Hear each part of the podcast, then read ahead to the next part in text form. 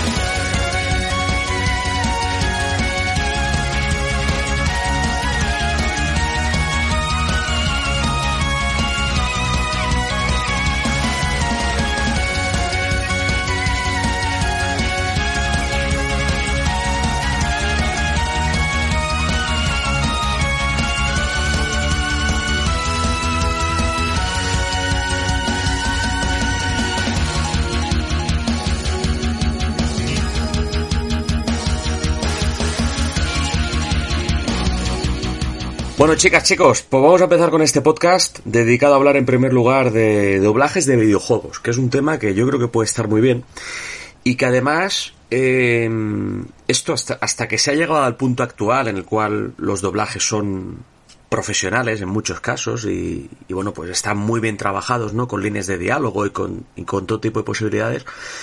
Esto claro empieza por algo tan básico como cuando se intentaba simplemente digitalizar una voz eh, en un juego, ¿no? Que esto ocurría pues en juegos de cartucho, en juegos de disquete, en juegos de cassette, porque hay incluso juegos en, la época de, de, los 8 bits, eh, que, bueno, pues siempre te, intentaban digitalizar algo, ¿no? Entonces ese era como el primer paso para llegar a todo lo que iremos comentando aquí.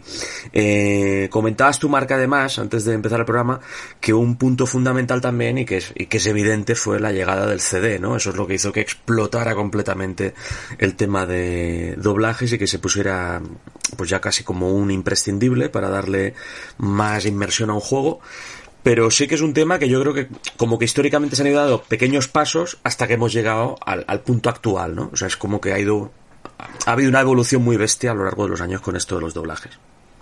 Sí, a ver, yo creo que sí es verdad que el CD creo que es un punto de inflexión evidente porque permitió guardar eh, voces, sonidos digitalizados sin límites prácticamente. Pero bueno, antes del CD pues hubo también ciertos eh, proyectos donde se intentó meter un poco las voces, incluso voces en español también.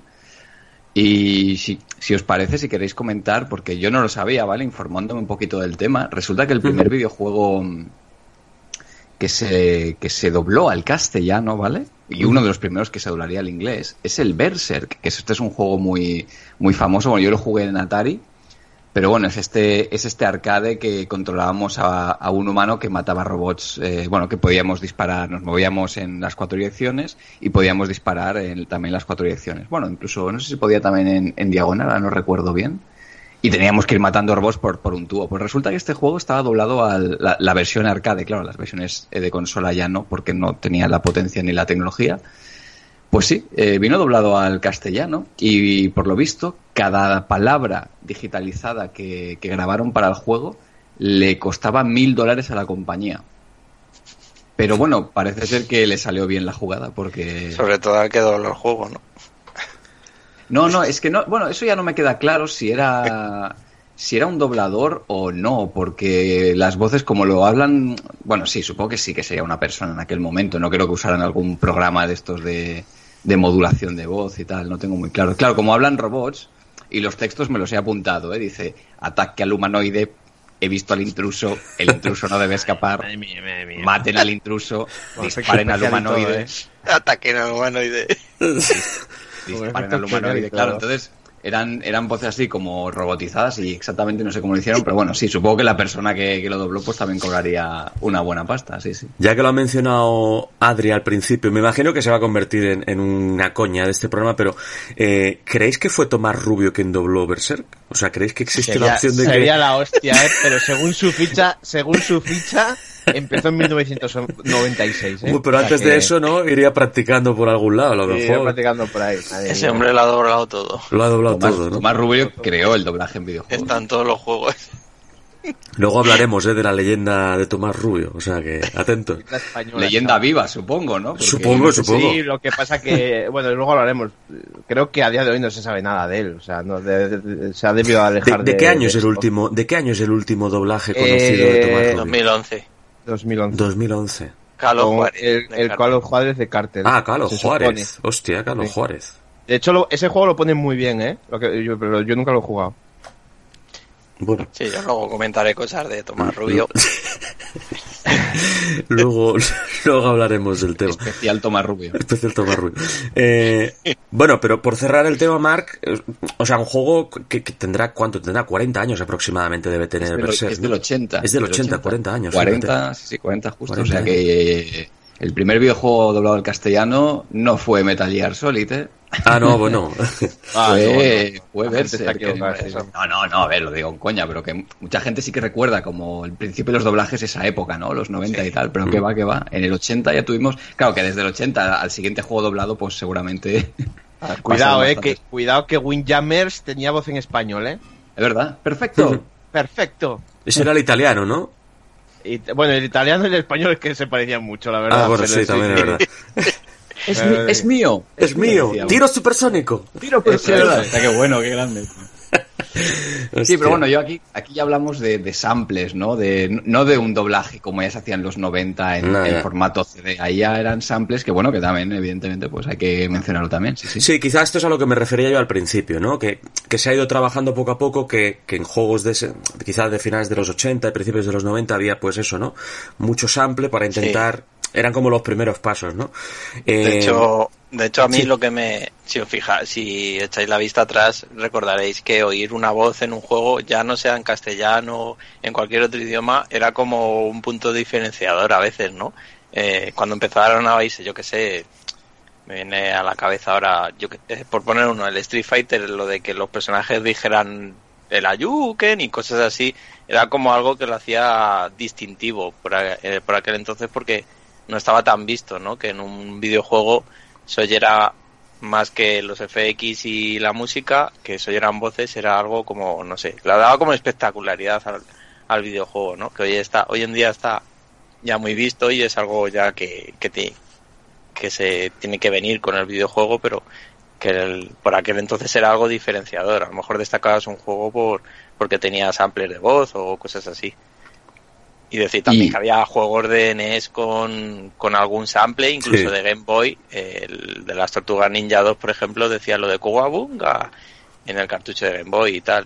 Que voces ha habido desde hace muchos años. Sí. Aquí yo creo que nos vamos a enfocar más en el doblaje en español, que es lo que... Eso sí, claro, aquí nos centraremos en el doblaje en español. A, claro. a mí lo que, lo que ha dicho Rafa de Street Fighter me parece muy bien tirado, porque realmente ¿creéis que Street Fighter 2 hubiera trascendido tanto si no hubiera tenido esas voces? Porque el juego es bueno, estamos todos de acuerdo que, que es uno de los mejores juegos de la historia, ¿vale? Pero es que las voces le añaden un plus para que sea tan bien recordado. Yo no creo que el juego hubiera sido igual de recordado si no hubiera tenido esas voces, ¿eh? Hombre, yo creo que, que es uno de los puntos a favor, pero Street Fighter 2 fue súper conocido porque en Japón lo, lo rompió todo en los salones recreativos y tal. Pero es verdad que cuando dejabas de jugar al juego, sí, siempre recordabas lo de la Yuken, ¿no? Estas cosas. El- las Y palabras. el Dojo Ja- Jaime, Jaime, ¿dónde estás? Esto es, esto es un clásico, el Jaime, ¿dónde estás? de Sagat, esto... cosas. También. Yo creo que va, to- va todo en correlación, ¿no? O sea, sí que es cierto que el, juego el juego seguramente habría sido un clásico igual, pero bueno, son como puntos que, que suman más Claro, todavía, eso, claro. Porque en aquel momento no estaba tan visto, entonces le hacía destacar también por encima del resto, ¿no? Algo pienso yo. Es igual que la Super, que tenía la capacidad de, de mostrar samplers de sonido, pues tenía más sonidos digitalizados, ¿no? Que, que otras consolas de aquel momento. Destacaban un poco por, por ese aspecto, ¿no? En tema de sonido. Que es, que es algo que hoy en día ya está muy visto, muy visto, no, que, que ya viene, que ya, si un juego te viene sin doblaje, ya choca mucho, ¿no? De hecho, luego hablaremos como la saga Zelda y tal, que, que ha tenido doblaje y tal, pero que en aquel momento era algo que, no sé, que te llamaba mucho la atención, a lo mejor un juego de- le dedicabas tiempo y tal porque tenía voces y, y oías cosas que no se oían en otros. De, hecho, eh, hace 20, 30 años, más 30 que 20, si un juego hubiese tenido un doblaje un poco chusta, eh, no se lo habría criticado en el sentido que no se lo habría visto como un punto negativo, exacto, porque, también. porque sería como algo que hubiera sumado. Sin embargo, si hoy en día te sale un juego con un mal doblaje, es un punto que indiscutiblemente se va a criticar, porque es algo Sí, que ya se, se exige, claro. Exacto, exacto, ahí también, esa diferencia. Porque hay doblajes que recordamos con cariño, pero los oyes hoy en día y dices, joder. Por la ejemplo, aquí, claro. por ejemplo, Muchos, muchos. Pues, Hemos pues, comentado pues, ya mira, por ejemplo, ya que tal, pues, pues Max Payne, por ejemplo, ¿no? Sí, Max. Payne. Es súper es súper mítica la voz Sí. de Tomás Rubio. Aquí bueno, estaba ya primero- Tomás Rubio, del- ¿no? Claro. Del primer, el primer Max Payne, eh, pues no sé si era él, yo creo que no, porque de hecho estoy mirando la ficha Primer Max y Payne el- tiene mejor doblaje que el segundo, por lo que y yo... aparece Max Payne. Sí, sí, pero bueno, que el, que el segundo ya estaba también por ahí con esa voz de... La saga de Broken Sword, que La saga de Tomás Rubio Sword, tiene ahí sí. un personaje Sí, siempre, siempre, siempre ha doblado a George Stobart. Yo recuerdo que el primer Broken Sword a mí me gustaba mucho porque tenía doblado, estaba todo doblado, todas las líneas de diálogo Mm. dobladas y, y decía, jo, qué bien hecho está, hoy lo pones el doblaje original y dices, bueno, pues Mm. Pero claro, No es un buen doblaje. claro era, era un juego, era un- el primer Broken Sword es del, del 96. Claro, y yo de hecho, que Tomás Rubio fuera el que doblaba a George Stobart, pues a mí cada vez que jugaba un juego y salía Tomás Rubio, que sale de una lista interminable de juegos, pues yo para mí estaba escuchando a Josh Stobar de Broken Sí. Entonces nunca, nunca me pegaba esa voz ya con otro personaje. Es, Bueno. como, es como cuando, por ejemplo, salió Metal Gear Solid 2, ¿no? Que, que, que solo habiendo un, un juego doblado nada más, que fue el primero, eh, nosotros queríamos a Alfonso Vallés de, de Snake, ¿no? Sí, Hasta que ya cierto, nos acostumbremos a, a David Hayter, que es la hostia, y yo ahora mismo no sabría vivir sin la voz de Snake, que bueno, por desgracia, pues en Metal Gear Solid 5 no estuvo, pero tenía una razón de ser. Y. Pero es eso, Alfonso Vallés, pues tú siempre que lo oyes, oyes a. Da, da igual donde oyes en animes, porque también dobla mucho anime. Y lo que sea que dices tú, este es que es Snake, joder. ¿Sabes? Pero, Pero qué coño. qué coño. Bueno, de hecho, ahora que has dicho lo de Alfonso Vallés, es que eh, en Dragon Ball Super, Lord Bills, en catalán, está doblado por, por Alfonso Ah, sí. Vallés. Sí, y claro, ahora, o sea, cuando ves, bueno, Dragon Ball Super, la serie en catalán no se ha doblado, pero las películas sí. Y cuando ves una película donde sale Bills, pues es que no, no puedes dejar de pensar en, en Claro. Metal Gear Solid, pero mola, si mola le pongo mucho. una bandana aquí. Claro. O sea, es Alfonso Vallés, pero hablando en catalán. O sea, es, es, es raro, pero mola un montón. Sí, sí. Eso pasa mucho, claro, cuando es una voz como con mucha personalidad y tal, pues entonces es como que está, como, como que te saca un poco, o sea, no es culpa del doblaje, es simplemente como, como que te viene a la mente, es como, o sea, eh, Alan Wake, ¿no? Era donde estaba este, el doblador de Mulder, ¿no? Sí, cierto. Sí. Claro, De entonces, hecho- eh- De hecho, en, en, en Alan Wake, eh, no sé si conocéis una serie que se llama Californication. Sí, son los mismos dobladores. Es que prácticamente está el set de doblaje en Alan Wake. Y es Sí. un doblaje muy, muy, muy bueno. Sí, a mí me parece muy bueno. Claro, pero me refiero que es muy bueno el doblaje de Alan Wake, pero a lo que voy es a que como que te saca un poco el hecho Ah, de que dices, hostia, estoy escuchando a Mulder, ¿no? Entonces, Sí. Pues a mí eso me para, a mí con ese juego no me pasó eso, por ejemplo. Pero también eh, también empezamos a asociar ya voces en castellano Sí. a personajes, ¿no? Como la, la voz de, joder, me sale ahora del Jesus War del, pro- del prota. Ah, de Marcus Ah, de Phoenix. Marcus de Phoenix. Marcus. Phoenix, si le cambian la voz, no sería ya Marcus Phoenix y de hecho se ha seguido manteniendo hasta el último. ese doblaje también Que está, se- también está bien, ¿eh? el de Claro. Eh, aunque cierto. en concreto, para mí la de Marcus Phoenix siempre ha estado demasiado forzada.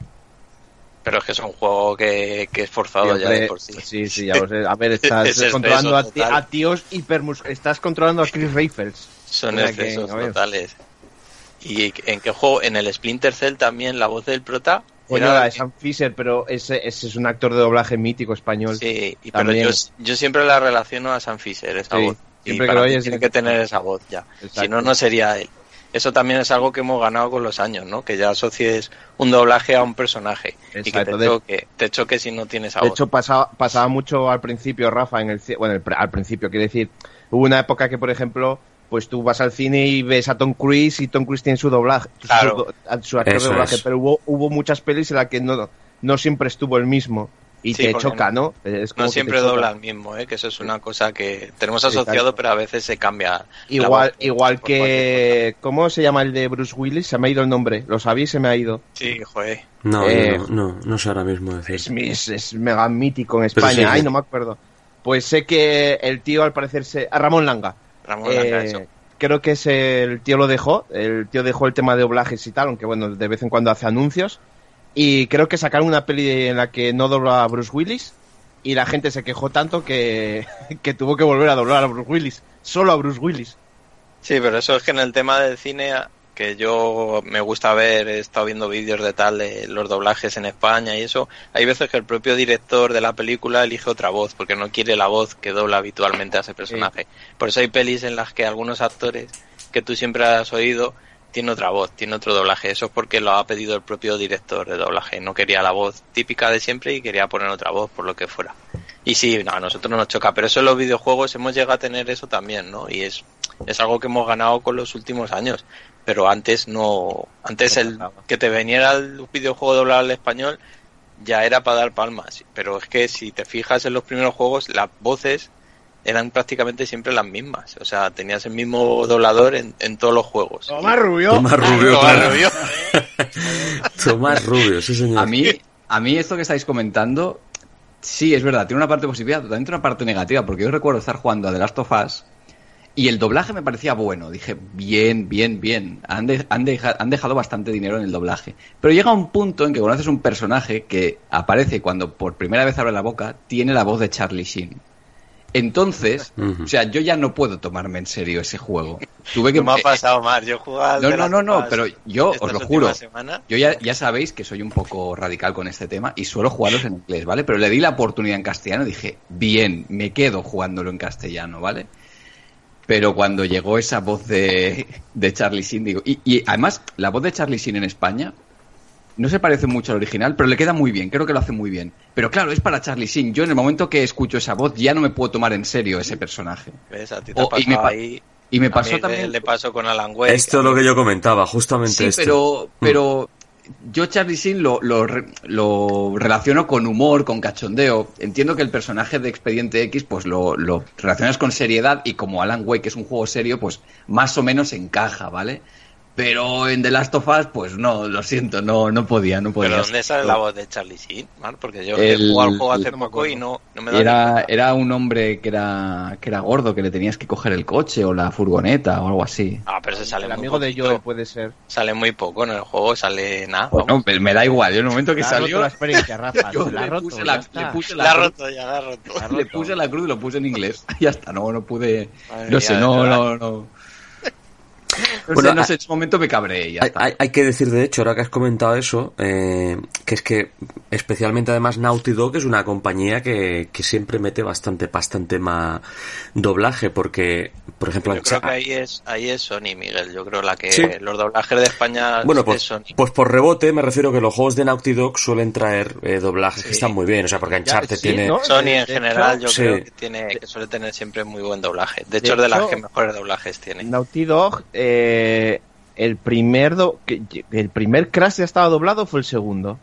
No, el primero yo creo que estaba doblado ya, ¿eh? Ya estaba, ya venía doblado, ¿no? El primero. Vamos, ahora me haces dudar, pero Sí, yo creo que sí. hace ¿eh? dudar. Eh, es que eh, estoy dudando porque me acuerdo que el primer Crash tampoco es que tuviese tanto. Luego el 2 ya sí fue cuando ya metieron a la hermana y todo eso.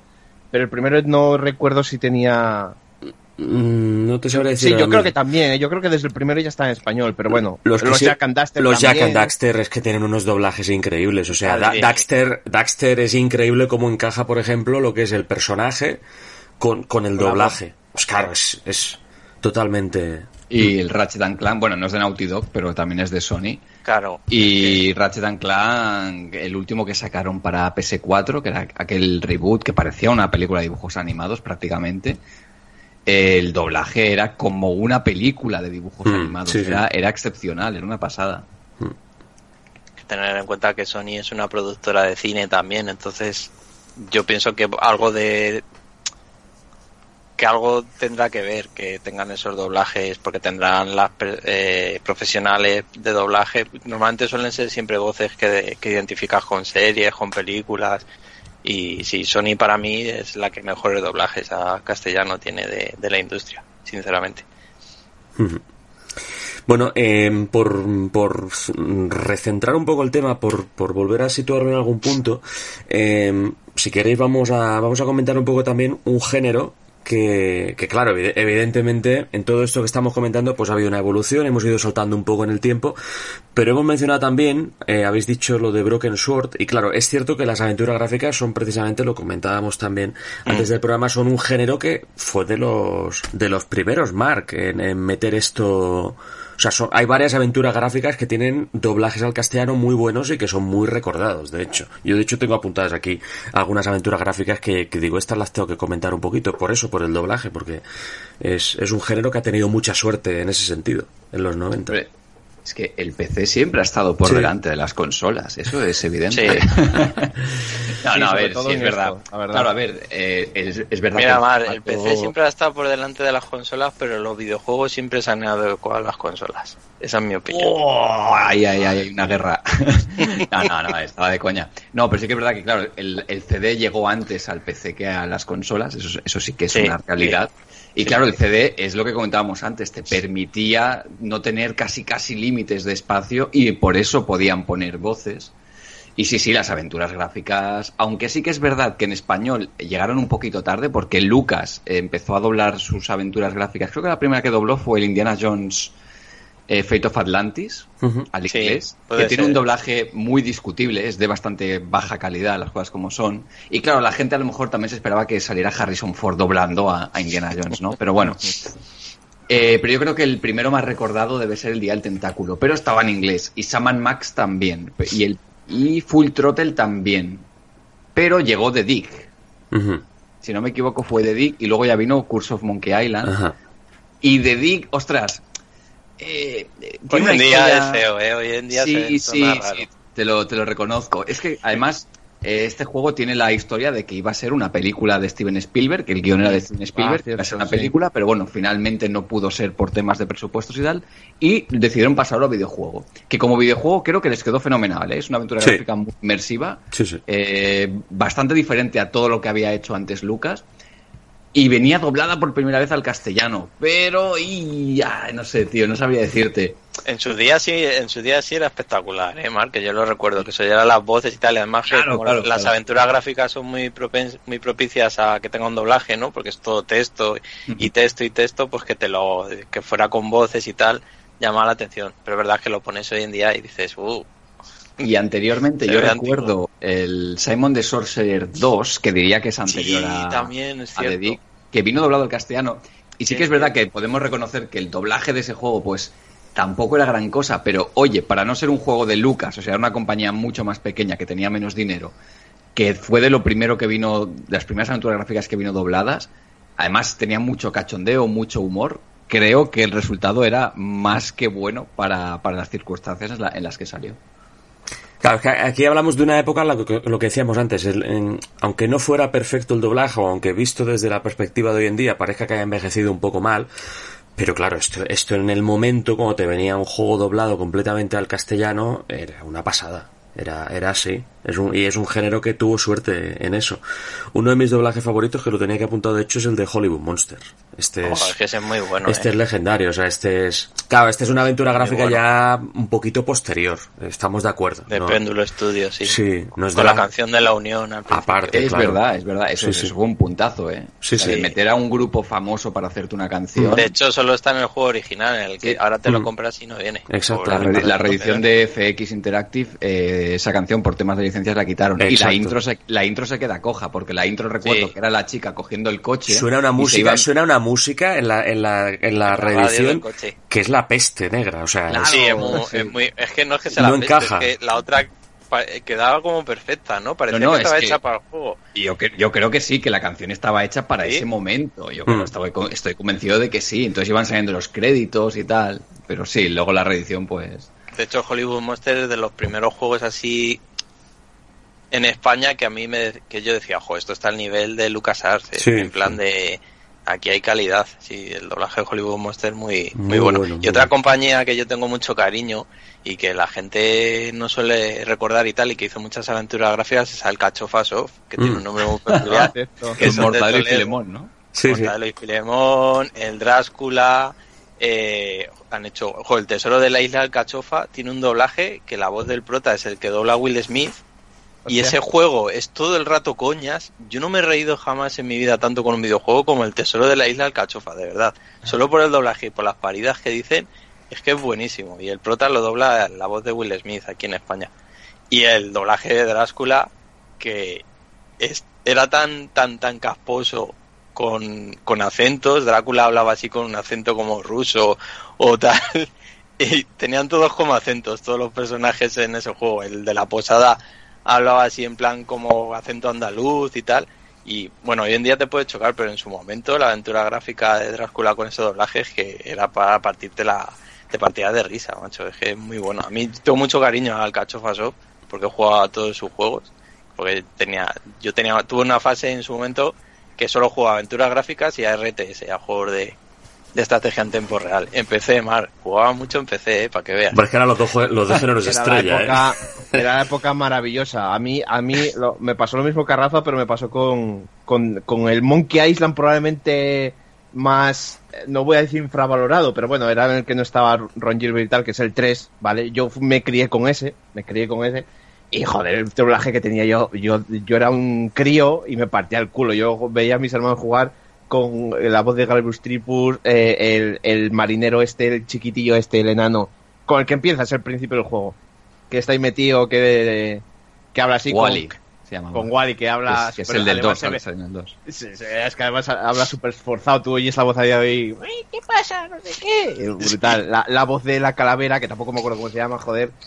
Mal, yo me partí el culo con, con, con ese juego. Y... Uy, pero tú dices que es odiado el 3 por No, ser- por odiado ser no, de Ron pero, Gilbert, pero pero, siempre, siempre que veo hablar gente de Monkey Island solo nombran los dos primeros. pero Y, por lo ver, menos hay gente que cuando habla de Monkey Island, eh, el, el 4 lo elimina de la Sí. historia, pero el 3 lo mantiene. O sea, que dentro de lo que cabe, el 3 es una obra maestra, lo del 4. El 3 Sí. está bastante bien. Yo creo que no está a la altura del 2, creo yo, pero está bastante bien. Sí, que el pero 2 el es 3, una obra el 3, el 3, yo por aquel entonces, bueno, por aquel entonces, o sea, yo para mí había puzzles que para la edad que yo tenía se me escapaban, ¿eh? El puzzle de la guitarra de los piratas, que, te, que yo me acuerdo a mi hermano apuntar las notas en un, las notas musicales en una libreta, ir nota por nota para que, tío, tenía puzzles muy heavies. Sí, de todas maneras los puzzles de Monkey Island eran un poco porque lo de usar un, un- era un pollo de, de goma o algo así, de polea o algo. Son cosas que, que bueno, que ya entraban dentro de lo que es la saga Monkey Island, ¿no? Sí, Que la absurdez. de- la Sí, absurdez, que de- de- de la- del juego, de la saga, sí. Pero es que Monkey Island 2 es, es top dentro de, de Lucas. Para mí, Día del Tentáculo y Monkey Island 2 son mis favoritos, sin duda. Bueno, entonces, retomando el tema, eh, con lo de los doblajes, pues sí, es, es un género que estaba muy favorecido. Otra que, otra que tengo apuntada, por ejemplo, también, para que no se me pasara por alto, Green Fandango, que este también, Oh, volve- volvemos a lo mismo, esto, pero esto era otro, otro nivel de producción, porque claro, aquí estamos hablando ya de las últimas aventuras grandes de la época, ¿no? Entonces, claro, Muy aquí ya... bueno ese doblaje, muy bueno, muy bueno. Claro, el Muy, doblaje, muy, muy el bueno. doblaje es Sí. increíble. Pero que está al nivel de todo, porque también el juego a nivel de desarrollo, de ritmo, de historia, de humor, eh, técnico incluso también, porque gráficamente es de las aventuras más ¿Cómo espectaculares. se, de- ¿Cómo se llamaba él? Se llamaba Manny. ¿eh? Manny Calavera. Manny Calavera. Manny Calavera. Esa voz sí. es que le quedaba ese personaje perfecto. ¿eh? Manny Y, Calavera. y mira que, que las animaciones del juego son raras porque las bocas es como que Claro. no están animadas, ¿no? Que son varios Sí, frames. sí. Pero sí, sí, quedaba genial la voz. Es que le Sí, pegaba sí. mucho, mucho, mucho a ese personaje. Le quedaba increíble. Una voz de vendemotos total, o sea... sí, sí. No, está muy bien, la verdad que está muy bien esa, por ejemplo. Y sí, es yo un- también Hmm. tengo más aventuras gráficas. No sé si recordáis el- un juego de la Pantera Rosa. Que este lo dieron, hubo una época que el periódico, el, el- el- el periódico regalaba, Sí, bueno, sí, regalaba, sí. perdón, si pagabas, eh, creo que eran 750 pesetas los domingos, cada semana te daban un juego, ¿vale? Pues dieron una semana la Pantera Rosa en Misión Peligrosa. Obra maestra, Obra maestra Ese atemporal. juego, ese juego es de Alcatraz creo, ¿eh? ¿No es de Alcatraz No, pero No, yo creo que no. No me suena. No estoy ¿eh? seguro. La Pantera no es- Rosa. En Misión Peligrosa. No creo, ¿eh? Es, un, es la No franquicia de la Pantera Rosa, que ni siquiera es española. No creo, ¿no? No me suena a mí el logotipo de Alcachofa, vamos. Bueno, el caso está en que ese juego, si te ibas al Prica ese No, mismo no es, día, no es. valía 7.000 pesetas, tío. O sea, te lo estaban dando por, por Joder. 750 pesetas, una pasada. Pues esta Bueno, eso también pasa un poco con Micromanía también. Sí, es verdad, luego tuvo una época de micromanía que daban. Pero no, no eran juegos tan recientes. O sea, ese juego acababa de salir y te lo dieron en el periódico por 750 pesetas, tío. Era, era muy raro. Pero bueno, es un juego, una aventura gráfica para niños, ¿vale? Pero que tiene un mensaje muy ecologista. Bueno, es para niños y tiene su parte oscurilla también, ¿eh? Porque hay momentos que a mí me dan un poco de, de grima cuando empezaban a salir los robots y bueno, no, no sé, era, era muy raro el juego, pero eh, tenía un mensaje muy ecologista y además, mención especial a que era un juego que estaba doblado, ¿vale? Pero que además tenía canciones, era un musical. Cada país que visitabas, porque ibas de país en país salvando a los niños, tenía una canción con un videoclip. Y habían doblado los videoclips también, habían cantados. Curioso. Sí, sí. un clásico, ya lo he dicho, un clásico atemporal. Absoluto. Muy y luego bueno. el Bad Tucker, si lo conocéis. Esta aventura gráfica también la dieron en otra revista, creo que fue en la Computer eh, Gaming Wall. Computer Gaming Wall. Dieron este también por. Lo daban gratis. Y no lo conocía de nada. Pues de hecho, no sé ni qué compañía es. Pero venía doblado al castellano. Y el protagonista lo doblaba, el, no, sé, no sé el nombre del actor, pero es el que hace de Fry en Futurama, que es bastante famoso. Ah, y, hostia, le daba. El resto de personajes sí que es verdad que era bastante cutrongo, pero el protagonista, que además era un rollo así muy dejado, ¿no? Que además el, el spray del protagonista, si lo dejabas un rato parado, se rascaba las pelotillas y cosas así. O sea, le quedaba muy bien la voz de, de este, de este actor a este personaje. Pues no- si no lo conocéis, es una aventura gráfica muy chula, ¿eh? está bastante bien. Muy, muy, al, al- muy al, al estilo de lo de Lucas y, y es muy poco conocida. Bad Tucker, in Bad Double Tucker. Trouble, o sea. El, el, el Blade Runner vino traducido. Sí, Vino doblado, quiero Sí. decir. Sí, no, Sí, es sí. que, joder, mira, mira que lo compré hace nada en GOG y lo estuve probando y no me acuerdo, ¿eh? De hecho, la versión de GOG viene con el doblaje también. Viene sí. con el doblaje, Sí, sí. sí, lo trae. Sí, sí, sí. sí, ese, joder, ese también es muy bueno, ¿eh? Sí, pero hoy en día ya ha chocado un poquito y Sí, estaba y estaba Tomás Rubio en ese juego. Yo juraría que sí. Yo juraría Sí. que sí, porque estoy. Pero Creo que sí. no aparece en la ficha, tío. Pero yo he puesto mis huevos toreros a que sí, ¿eh? Yo creo que el prota Ah, yo creo Blade que era él, era, sí, sí. era de él, ¿eh? Es que yo, que yo creo que sí, tío. Lo Estaba, estaba la voz. aquí. Es que me suena que estaba la voz, ¿eh?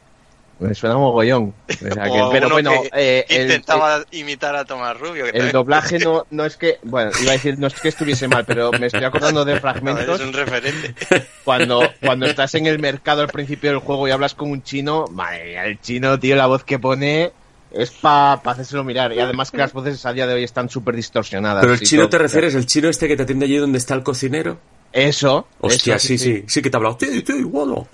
sí, sí. ¿Qué, qué quiere? ¿Qué quiere? O sea, Es que ese doblaje era bueno en su momento, pero hoy en día escucharlo, pues yo lo jugué hace poco, eh, que lo habían hecho compatible para que funcionaran los ordenadores actuales, porque, te- bueno, en Go ya lo hicieron, pero antes de eso alguien hizo un parche y tal, y lo estuve Sí. jugando y dije, joder, el doblaje yo lo recordaba mucho mejor, eh. Sí, sí, sí. Es de estos que recuerdas con cariño, pero que hoy en día, pues no. y yo, No, yo, yo, quería, yo quería preguntarle una cosa a Eslo. Dime, dime. Tú jugaste, tú juga- porque esto, esto en mi casa, esto en mi casa se jugó mucho, sobre todo mis hermanos, yo, Hmm. de Golf Pro, ¿De Golf de Dynamic, Pro? No, yo este no lo he jugado. Pues, de Golf este Pro. Lo, este lo teníamos en casa y adivina quién está detrás de las voces. Tomás bueno, Rubio. de, de una de sí, sí, sí, Sí, ¿en serio? sí. Y había una frase que se me ha quedado grabada por A la ver. historia, ¿vale? A ver, tenía historia. frase. El Toma. juego era un, como un simulador de golf, ¿vale? Y de hecho, es que me acuerdo porque en, en mi casa se jugó mucho porque a mi hermano el mayor No, le, pues- le gustaba bastante el Pues golf. mira que he jugado un montón de juegos de golf, pero este en concreto no. Eh, echa- no. Échale un vistazo. Vale, y, vale. Y, y- y había una frase, tío, que, que si hacías un mal golpe y tirabas la bola mal, una de las frases eran, esa bola ya no la encuentra ni el equipo A. Es, esa frase Es de Tomás se Rubio. me quedó grabada para siempre, tío. Pero, pero, esa, pero esa frase es de Tomás Rubio. Eh, Creo que es- a- aquí de hecho aparece que él doblaba el juego. Lo que pasa es que no sé si habría más voces, eso ya sí que no Bueno, me hay que, ya que seguimos con Tomás Rubio, que es Sí. el tema central, Sí, eh, sí. hay que decir que estaba en Warcraft 2, en el doblaje. Y se supone que es el primero que hizo. sí. Es que además esta página es oro, gente, lo tengo que decir, ¿eh? Porque en algunos juegos te trae fragmentos de audio. Claro. Y me ha dado por meterme en un Larry que ha doblado de PlayStation 2 Lamento por un Larry este. que dobla el hada del porno. O sea, escucháis el fragmento y es, o sea, del Qué 2000. pena no poder ponerlo, macho. Pero- es increíble. Pero una, una, una pregunta, a ver, eh, cu- cu- a ver, porque ¿cuál es la, la leyenda que hay en torno a Tomás Rubio? Quiero A decir, ver, eh, a- yo la sé eh, por, por, por gracias a Dani, un, un, un amiguete Sí. que, bueno, curraba en Medistation y tal. Dani, un abrazo, que sé que nos escucha. Y, y esto me lo contó una vez. Lo que pasa es que la historia no, no la recuerdo muy bien, pero sé que, digamos, que Tomás Rubio era como que, a ver si alguien de los oyentes esta historia la sabe y nos la puede aclarar. Como que, no sé, tío, debía de ser un jefazo de estos de, de pues, a- igual tenía una- un estudio de doblaje o algo de esto. Y todo proyecto que venía se lo agenciaba él, básicamente. Y coño, a la vista está. O sea, tú te metes en su ficha y es que del 96. Es que, es que, es que, tío, el 2. Es, que el tiene un montón de 97 juegos. lo hizo No, pero- todo. pero- pero- es pero- que el 97. pero hay unos, hay, hay unos años en concreto que es de, de, de 2003 a 2005 que tiene como 30 doblajes al año. Sí, es, que, sí, es, que, es, que, es que sale la voz, o sea, por poner un ejemplo, vamos a decir aquí algunos de los juegos en los que está Tomás Rubio, por ejemplo. Mira, por ejemplo, está en Fear, está en Hitman Blood Money, Area 51, Cold Winter, Fahrenheit de Quantic Dream, que yo cuando lo he visto me he quedado en calzoncillos. Sí, era, era Sí, sí, pero- recuerdo su voz en ese juego. Claro, no me pero- quién era, pero sí estaba así. Pero yo no, no lo asociaba. Y cuando lo he visto digo, hostia. Está, por ejemplo, en cosas tan maravillosas como Mortal Kombat Shaolin Monks, En Quake 4, Quake 4, Vale, Doom, Doom Doom 3, 3, increíble. Muy vinculado a Aides, sí. Painkiller, Legacy of Kane, en Spider-Man tiene algunos juegos de la saga Spider-Man, Unreal Tournament 2004, ¿qué demonios es esto? Estaba Y también ahí en, el, y en el Championships 2 también estuvo. el 2005. Increíble. PC Fútbol, por supuesto, PC Fútbol 6.0 ¿Y qué No. hacía? eh? Eh, O sea, a ver, pero si el Eh, doblaje eh, de- era Michael él- Robinson. O sea, Te pone, ¿qué- te qué pone las- hacía la- lo que hacía al lado, ¿eh? ¿Y qué hacía? Eh, A ver si. ¿dó- ¿Dónde está PC Fútbol? ¿Qué año es? Eh, ¿Eslo? 1997. 1997. Mira, te ponía que hacía la voz de empleados. ¿Empleados? Sí. A ver. Ah, pues sí, es verdad que en el PC Fútbol los los que los asistentes y tal ¿Qué, eh, qué, qué juego es este? Que, hablaban, sí, ¿qué, ju- hablaban. qué- qué- qué juego habéis dicho que es donde salía el fragmento de audio de Larry? ¿En qué año está? Eh, en el 2004. Mira, se puede escuchar el audio de Warcraft, ¿eh? Ojo, a ver. Pues, sí, Ah, y, y mira, de hecho, Un, el de un- Doom un- 3, un- un- un- es verdad, es verdad la voz de Warcraft. un- un- un momentito Ay, de- qué mala es, de verdad. Un momentito, un momentito de silencio, que voy a, voy a poner aquí esto de hada del porno. Espérate, que lo va a escuchar la gente. A ver. ¿Se puede escuchar esto? Sí.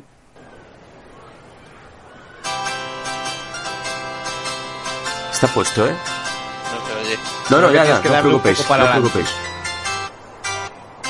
Música y tal.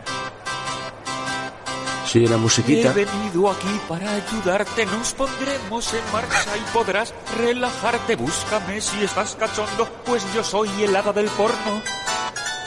Este es Tomás Rubio. Es que lo he puesto un Pone- momentito pon- para, para que Con la el de gente... Warcraft 2 sí puedes. Warcraft 2 eh, estará en el El primero de todos, 96. 96, por lo que es lo que salía en las intros cuando salía los, el texto. Ah, los, narrado- los narradores. Ponlo, ponlo. Vale. A ver, vamos a poner esto para que lo escuche la gente. Ahora que la armada está bien nutrida con la preciosa sustancia negra que tus buques cisterna han amasado, Yo no digo nada, Hammer siente que ha llegado la hora de dar un espantoso ejemplo con Hillsbrad. Con la ayuda de las nuevas fundiciones que te permitirán construir naves más avanzadas, podrás construir transportes que lleven tus fuerzas a través del canal hasta el patético asentamiento humano. Todos los que se opongan a la horda deben aprender una dura lección. No dejes a nadie con vida. Increíble, ¿eh? porque la voz está de... Ya verás exterminar a todos los humanos. Es que yo nunca habría dicho que este era Tomás Rubio, ¿eh? Pues sí, sí. Y lo dicho, si algún oyente sabe la historia, por favor que nos lo ponga en comentarios, ¿eh? Pero este tío entonces era un acaparador, representa, podríamos decir, ¿no? O sea, este, Sí, este se Era el, el doblador. El decir. doblador por experiencia. Hostia. Increíble. Tomás Rubio. No, de verdad, o sea, e- eso que eso de la introducción de los narradores de Warcraft 2 es que no no lo asocias, o sea, no No. no no piensas que sea él. Increíble. Luego ya sí, porque su voz. Luego aquí en el Warcraft, que está súper. ¿Cómo decirlo? Exagerado, porque es exagerado como habla. Pone otra voz, pero su voz ya, la que tenía en el, en el Broken Sword, luego la, oí- la puedes oír en miles de juegos. Entonces, siempre habla Es que- igual, con el mismo pero tono es que de voz. ya no es- desga- ya no es-. Que Eso es. que a Broken Sword le pegaba esa voz, porque al final era una aventura gráfica y el tío se le veía un poco así parsimonioso y tal. Pero escuchar esa voz en un juego que a lo mejor era de acción y que estaban gritando por lo que fuera y lo oías a él hablar con su tono de voz, pues chocaba mucho, chocaba No, pero, yo no estoy de acuerdo en lo de Broken Sword, porque sí, el personaje a lo mejor es parsimonioso, pero ha habido una explosión en un café. Me encontraba yo delante del café cuando explotó. Hostia, tío, no. Pero no. porque está haciendo un resumen, está haciendo... Todo Rubio. Será todo lo mítico que queramos del doblaje, pero, pero eh, no hizo un buen trabajo. Sí, A ver, siempre, siempre ha puesto la misma voz. A veces es el problema. está, Es como que da si- igual lo que es- escuches, tú lo escuchas es como en si me- 3 y lo mismo. Es como si me pongo a doblar yo, que yo no soy doblador. O sea, yo Claro. tengo el mismo tono de voz súper plano, pues ya está, no, no puedo. Hay que ver. Me siento mal porque creo que creo que hemos ido un poco a... No. Sí, con el pobre Saludo hombre. a Tomás Rubio. un No, saludo. pero- Cariño, No, hombre. todo con abrazo. cariño. Este tío fue una leyenda aquí. Esto es que esto hay que Claro. decirlo porque este tío fue una leyenda. Pero- Para bien o para mal. Claro, ahí está, ahí está. Es que está en el doble, en el doble, en el doble. Claro, es que realmente alguien que ha doblado tanto, pues, pues lógicamente tiene cosas que están muy bien, pero luego también alguien que ha doblado tanto tiene cosas que son un poco de cachondeo, ¿no? Y, y, y realmente creo que nos lo estamos tomando un poco a cachondeo porque es en plan decir, joder, este tío es que lo, este tío es que lo pillaba todo, entonces este, claro, abarcaba demasiado quizá, ¿no? En, en el tema de doblajes, pienso yo. Es una leyenda, o sea, vemos la lista de juegos que ha doblado Tomás Rubio y tal, y sobre todo porque lo interesante es que ha desaparecido. Sí, sí, sí, ha desaparecido la escena. no? Yo no sé qué estará haciendo ahora, la verdad.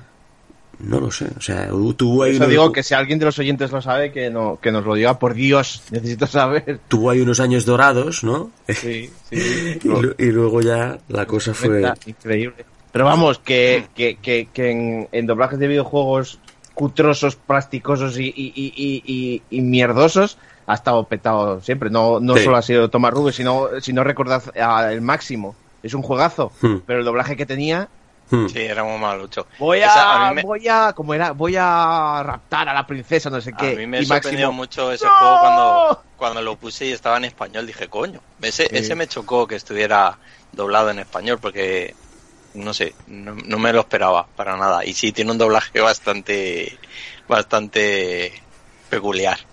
Pero bueno, de- tendremos que hablar de doblajes como el de Metal Gear y tal, pero antes de, a mí me gustaría destacar doblajes que no estaban en castellano, pero que son míticos ya para siempre, bueno. porque el detrás de ti, imbécil, Bueno, de Resident sí, Evil 4 cuatro, sí. es mítico. Para mí, si no tiene ese doblaje ya Resident Evil Gran, 4... gran trabajo de pierde- localización Capcom, sí señor. pierde. Sí. De grandes. Españoles hablando mexicano, una cosa muy rara. pero que daba ge- al final le, le daba cierto plus al juego, aunque fuera algo que no estaba bien. De verdad que yo si Resident Evil 4, si algún día no viene con ese doblaje, ¡un forastero! Uy, pues el remake me parece a mí que... Cerebro. Es que es incre- increíble, pero otro que yo recuerdo con mucho mucha nostalgia, que es el de Halo 2, que también venía doblado, el, re- el re- como él decía, el jefe maestro necesita ruedines y cosas así. De verdad que yo Es que es verdad, vino, vino en latino. Vino en la- Es Y le- cuidado aquí, eh, cuidado aquí que, le queda genial al juego. Yo, que siempre está la guerra, la Halo guerra 2. enter- eterna de doblaje latino Halo- o castellano. Halo 2 tiene un montón de diálogos, los enemigos, que es una de las características de ese juego, que los enemigos tienen miles de frases de diálogo, porque hablan mil cosas de las situaciones que estás haciendo, porque la inteligencia artificial de la saga Halo siempre para mí ha estado por encima de muchos juegos de, de ese género, y claro, en, ahora lo juegas al juego en la Master Chief Collection y está en inglés, entonces te pierdes todos los diálogos de los personajes, porque no tienen subtítulos ni tienen nada si no sabes inglés, claro pero en, en la versión original, que estaba todo en español latino, es que le quedaba genial. Porque una cosa que tiene la saga Halo y que parece que la gente se ha dado cuenta ayer de ello, es que no se toma muy en serio, porque es como estilo an- animado, estilo cartoon, siempre ha sido así. De hecho, los personajes enemigos dicen chorradas, o sea, auténticas chorradas, cuando los matas y tal, y gritan así con los brazos para arriba, como cuando Ete se escapaba en la peli, ahí gritando con los brazos para arriba, no sé, siempre ha tenido un toque cómico, y de verdad es que el doblaje de Halo 2 para mí es espectacular, o sea, me lo pasé genial y, y, y lo echo de menos. Yo que he jugado, me regaló Adri la Master Chief Collection y jugué todos los Halo seguidos, ya que la tenía, y eché mucho de menos ese doblaje cuando jugué a Halo 2. Tiene, tiene que haber, tiene que haber, bueno, ahora que ya que están en PC, tiene que haber algún parche o algo seguro.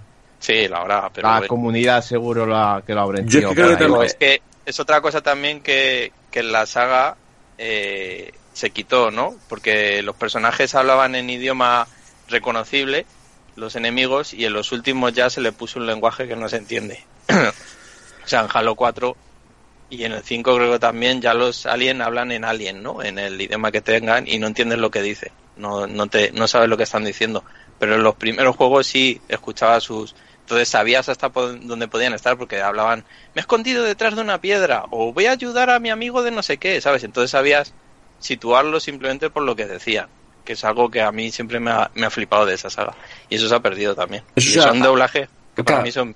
Es algo que te acostumbras un poco, ¿no? Porque, claro, al haberte acostumbrado a eso ya te suena raro todo lo que no sea así. Es lo- Y yo cuando jugué Halo 2 dije, ¿qué le pasa al doblaje? ¿Sabes? En plan, Claro, porque es que- se oye tan raro para mí. Pero- Claro, porque te hoy en día, acostumbras.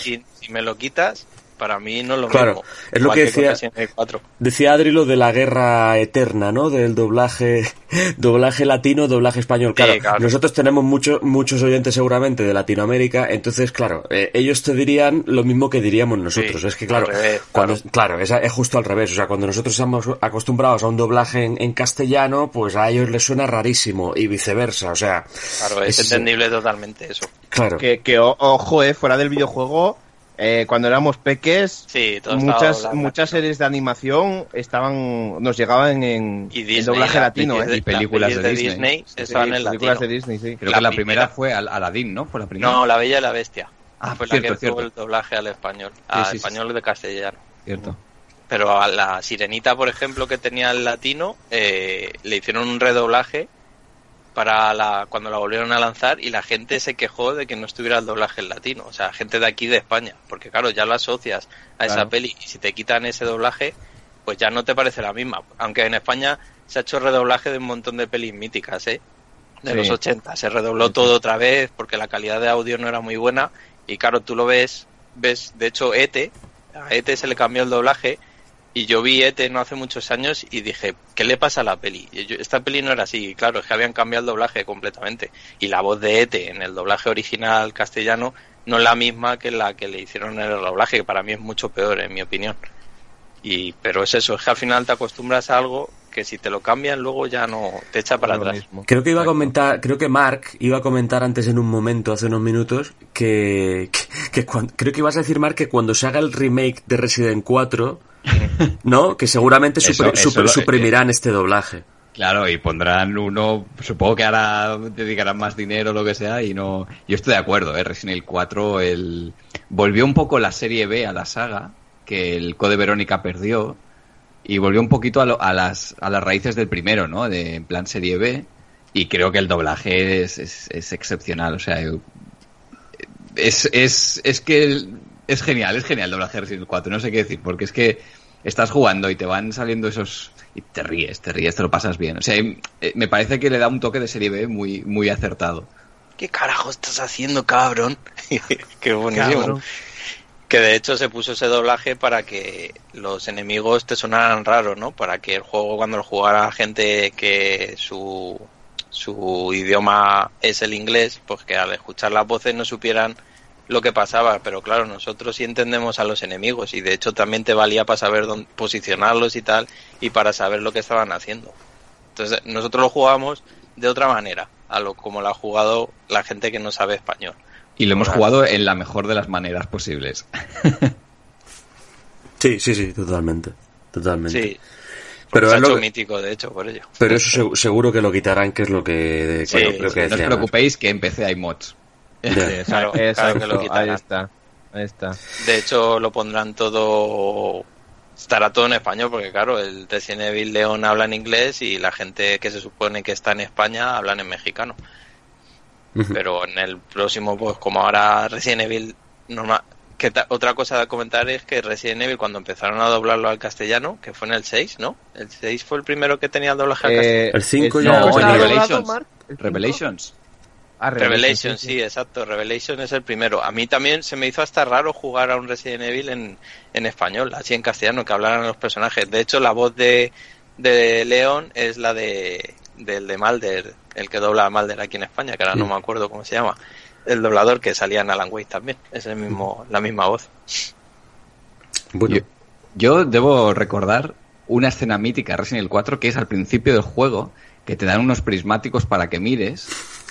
Y miras con los prismáticos y ves a, ves a que a uno de los policías creo que lo habían eh, crucificado y le están haciendo como Sí. una hoguera y tal. Sí. Y entonces ves a los pueblerinos ahí, pues con el carro ahí, con bueno, con herramientas de campo y no sé qué, y se va escuchando ¡Mierda! Sí. Y Es que no tenía ningún puto sentido, era tan, tan excelente que, que es que no, no- ese juego solo fue hacia arriba gracias al doblaje. serie B, lo que habéis dicho, un doblaje totalmente de, Es cierto, es cierto. lo de de serie B. mierda. Sí, Me parece, me parece Sí. increíble que aún no hayáis nombrado los justicieros. Hostia. ese es muy me bueno también. Sí, sí. increíble. Pero bueno, los justicieros no estaba doblado Sí, porque claro, eran actores era español. Era, eran, claro, Eran actores españoles, sí. Bueno, Sí, ¿no? pero qué. Hay que Sí, mencionarlo. el enterrador, que luego el pasa lo que pasa. El enterrador de los justicieros es mítico. ¿eh? Ese tío tenía unas frases que eran lamentables, pero de vergüenza ajena total, ¿eh? Pero buenísima. Pero buenísimas, sí, sí. Sí, sí. Ese sí que no se tomaba en serio ese juego, yo creo. Bueno, ya de por claro. sí sabían lo que estaban haciendo y, y jugaban con ello. Por eso Mm. están recordados. Bueno, comentamos si queréis, antes de avanzar con otra cosa, si doblajes un poquito más destacados. Y uno que quería mencionar, por ejemplo, era el de, el de Comandos.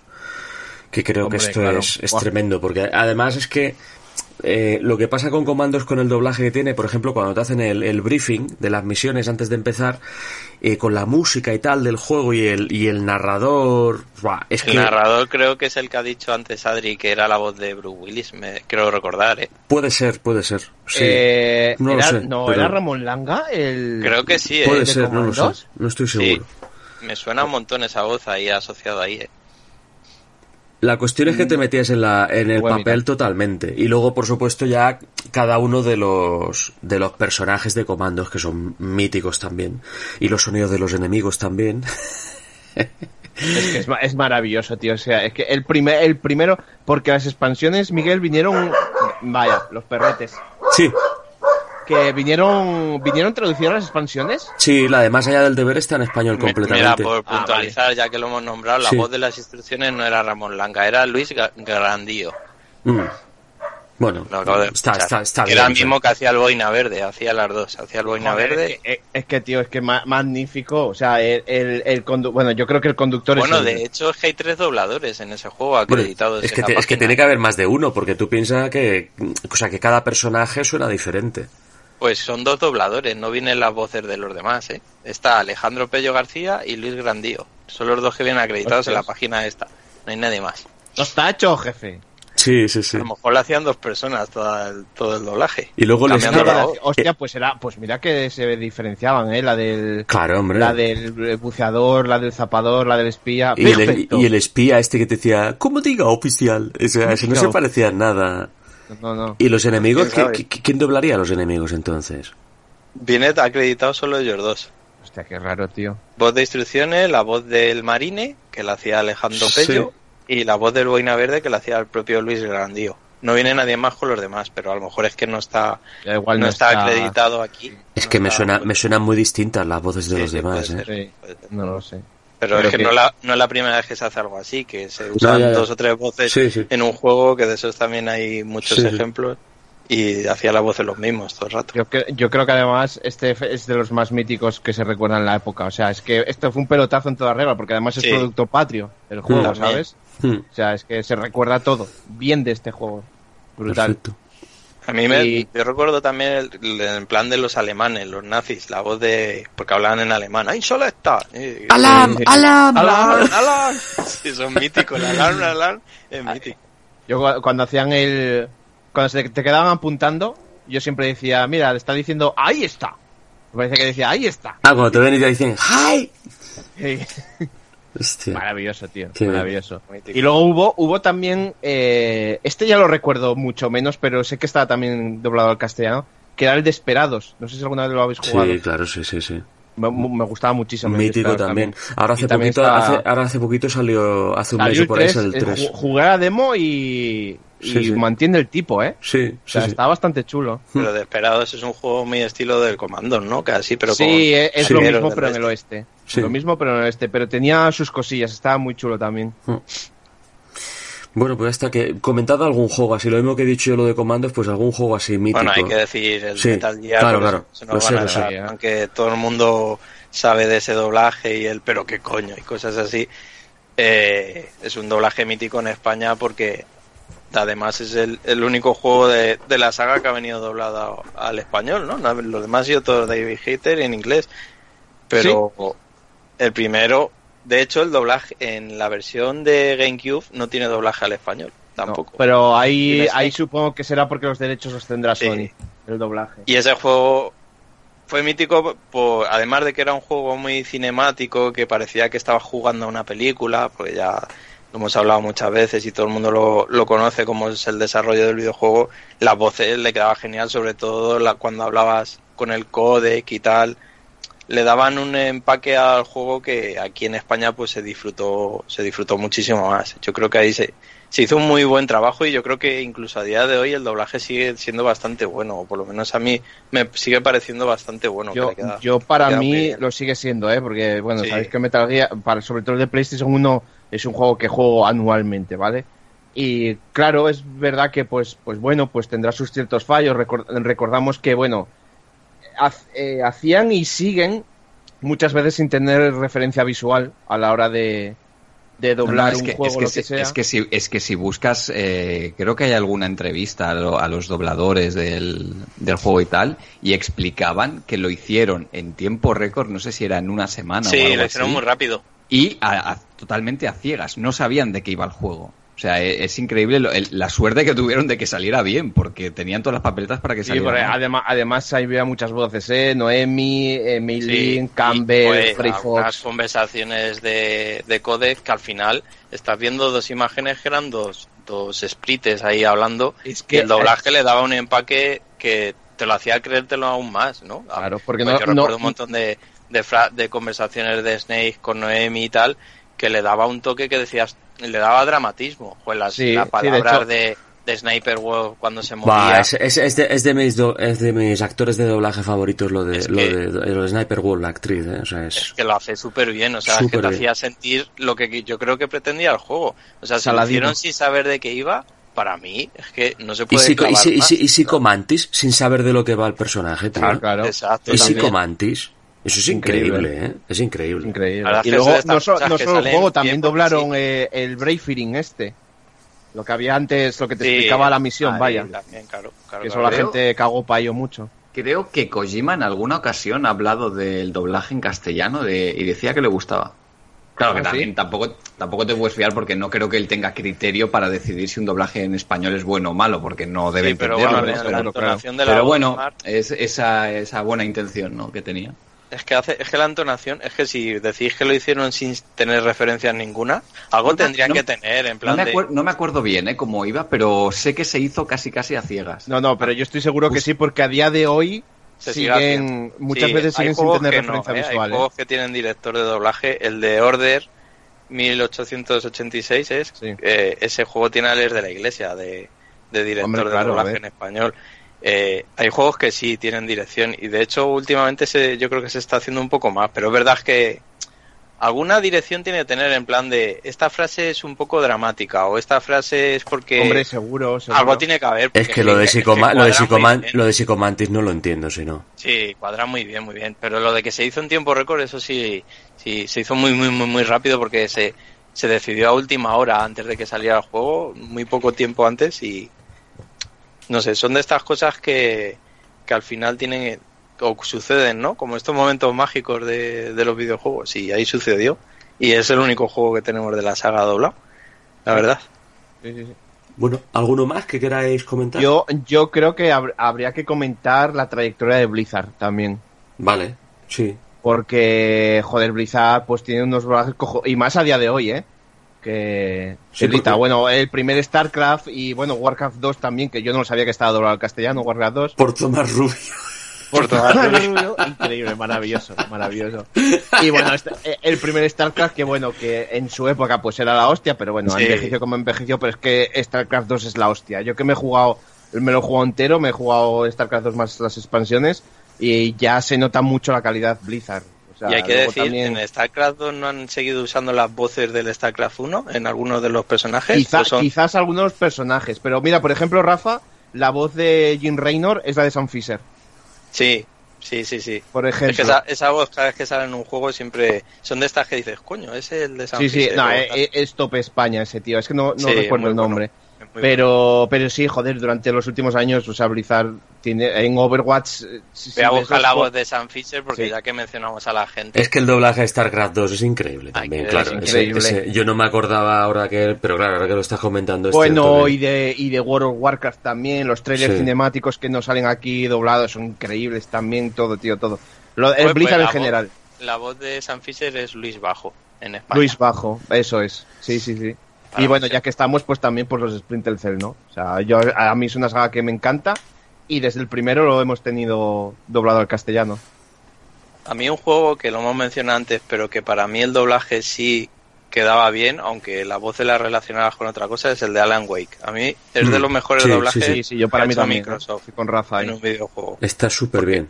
Mm. Está muy bien porque cuadra con lo que es el juego. O sea, yo no sé si ahí si tuvieron dirección o sabían las escenas, pero cuadra, cuadra cuando el personaje habla y es la situación de la que habla, queda bien la frase. Que eso pasa en muchos juegos y, y de, de hecho pasa hoy en día incluso que hay situaciones en las que la entonación de la frase no pega con lo que pasa en esa escena. Sobre todo en los juegos de mundo abierto de ahora que vienen doblados, hay frases que suelta a veces el protagonista, porque suelen ser juegos en los que hablan mucho y tal, que no casa bien con lo que está sucediendo en ese momento y quizás sea porque no no ha tenido eso, una dirección, no le han dicho al doblador qué pasa en esa escena o dónde estaba situado, entonces lo dice de otra forma. Y choca mucho, ¿no? Cuando te encuentras un doblaje bien hecho, muy bien hecho, y de repente sale una frase así rara y dices tú, joder, es que esto no, no cuadra, ¿no? Y la hace, la hace perder enteros, yo creo. Pero Alan Wake para mí es de los mejores doblajes de, de Microsoft eh, hechos eh, para... Sí, sin duda, sin duda. Muy, muy, muy bueno, muy bueno, muy bueno. Me gustó mucho. No sé si Mark quiere comentar alguno más. Hombre, yo tenía apuntado ¿Control? un juego que es, es muy recor... No, no. ¿Por Es qué- muy por qué- por qué te recordado ríes? por- ¿Por qué te ríes, Mark? Hostia, eso, eso, Eh, He dicho control, decirlo eh, eso, ¿eh? digo control A ver, y, yo- se, y se ríe Mark, pero esto yo, qué es? yo entiendo que queríais relacionar lo que estábamos hablando aquí de Alan Wake, no sé qué os Bueno, vamos a decir la voz de Alan Wake, que no hemos dicho el doblador, y es Lorenzo Beteta. Bueno, la- el actor de. David, el de David Duchovny de Expediente X. Sí, Lorenzo Beteta. Lorenzo Beteta. Ajá. Di, Mark, di, ¿por qué te estabas riendo cuando he dicho control? Pues creo que no hay mucho que decir tampoco. ¿no? Es- creo que es de los doblajes de los últimos años. De los peores. Sí, más que serán recordados por eso. No lo he jugado el juego, tengo muy buenas referencias, por cierto. Sí, yo pero todo, el mundo me ha dicho que lo juegue en inglés porque todos hemos visto esos vídeos de. Y da la casualidad que es de Remedy también, ¿eh? que, que Ah. es del mismo de, que son los mismos de Alan Wake. Y choca, ¿no? Que, que uno esté tan bien hecho y el otro tan mal hecho, porque es que está... El de Control sí que es un... do- Yo no sé a quién han elegido para doblar, si eran profesionales o no, o- pero es que te saca completamente de- del juego. No es, no es un doblaje que te lo puedas tomar, quizás es porque, como hemos dicho antes, hoy, hoy en día nos fijamos más y criticamos más un doblaje. A lo mejor Control si hubiera salido hace años, en otra Claro, época, claro. ese doblaje nos parecería mítico. También, como hemos dicho ahora, el de Resident Evil 4 o el de Halo 2 y tal. Pero hoy en día no, no. Y choca muchísimo. Muy, muy, muy, muy malo. Yo lo voy a jugar en doble al español, controle. Quiero jugarlo así. De en, su, hecho, en su mejor versión. Quantum Break, que es un juego que no salió doblado al español, yo lo jugué en español latino y me gustó, ¿eh? Jugarlo en español latino. Lo, lo jugué. Lo preferí jugar así porque como hablan durante... A mí los juegos en los que es- están hablando mientras pasan cosas que no te puedes fijar en los subtítulos, porque yo sé inglés pero me pierdo a veces, ¿no? No, no lo, al 100% no lo pillo todo.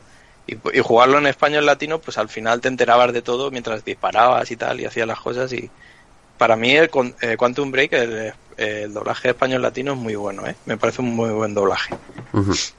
No, yo, yo lo jugué en inglés, pero es que claro, yo con el paso del tiempo, el paso de los años, que los videojuegos de hoy en día ya se hacen todos la captura de movimiento con actores e incluso los propios actores que ponen el movimiento son los que ponen la voz también. Sí, eso me ha, pasa con algunos. me ha pasado, bueno, con algunos o creo que con todos los juegos grandes AAA. No, porque hay, hay que diferenciar lo que son las FMVs, que es donde se usa la captura facial, con las escenas dentro del juego, que pasa mucho hoy en día con muchos juegos, que ahí te da igual, porque al final el personaje mueve la boca y te da igual, pero sí es verdad que, que lo que tú dices, Mark, que como se hace con un actor ya, que es la propia voz del actor a la que interpreta el personaje de videojuego, como pasa en Death Stranding también, aunque yo lo jugaba Death Stranding en español, y también me parece un muy buen doblaje, o sea, la, la escena mítica del Deathman era el personaje, sí, de Deathman cuando llora ahí delante de Sam, en español creo que está muy muy bien hecha también. No spoilers. Bueno, pero no, no he hecho La nada. joder, ya la joder. No he dicho ningún spoiler, llora y ya está. ya, ya, ya. En ese juego ¿Por qué llora todo el mundo, tío, si en el trailer salían todos llorando. Me estás nombrando ¿Qué spoiler? virreina. ¿Qué spoiler? No hemos dicho esto, ¿eh? No, eh, espera un momento, lo que estaba comentando yo antes, que, Sí. que me ha pasado esto, ¿no? Y que claro, hoy en día los videojuegos Quantum Break es el ejemplo perfecto porque los propios actores que ponen la captura facial y el movimiento están modelados dentro del juego, como pasa, con, por ejemplo, en Tomb Raider, que es que, que cogen a una actriz para la protagonista y actores eh, reales para. Entonces, claro, ¿qué pasa? Que, claro, yo veo al personaje de Quantum Break hablando y queda bien esa voz, pero no porque por casualidad, sino porque es la voz que esa persona real tiene en la vida real. Entonces, claro, aunque me hubieran hecho un doblaje en castellano de Quantum Break, por muy bueno que fuera, con el paso de los años me he vuelto muy exigente con los doblajes y cada vez me cuesta más creerme que, que las voces en español, por muy buenos, Sí. o sea, no pongo en Sí, duda hay- la calidad de los actores de doblaje que tenemos en España, que son muy buenos. El problema es, a veces, es que creo que escogen actores que no pegan.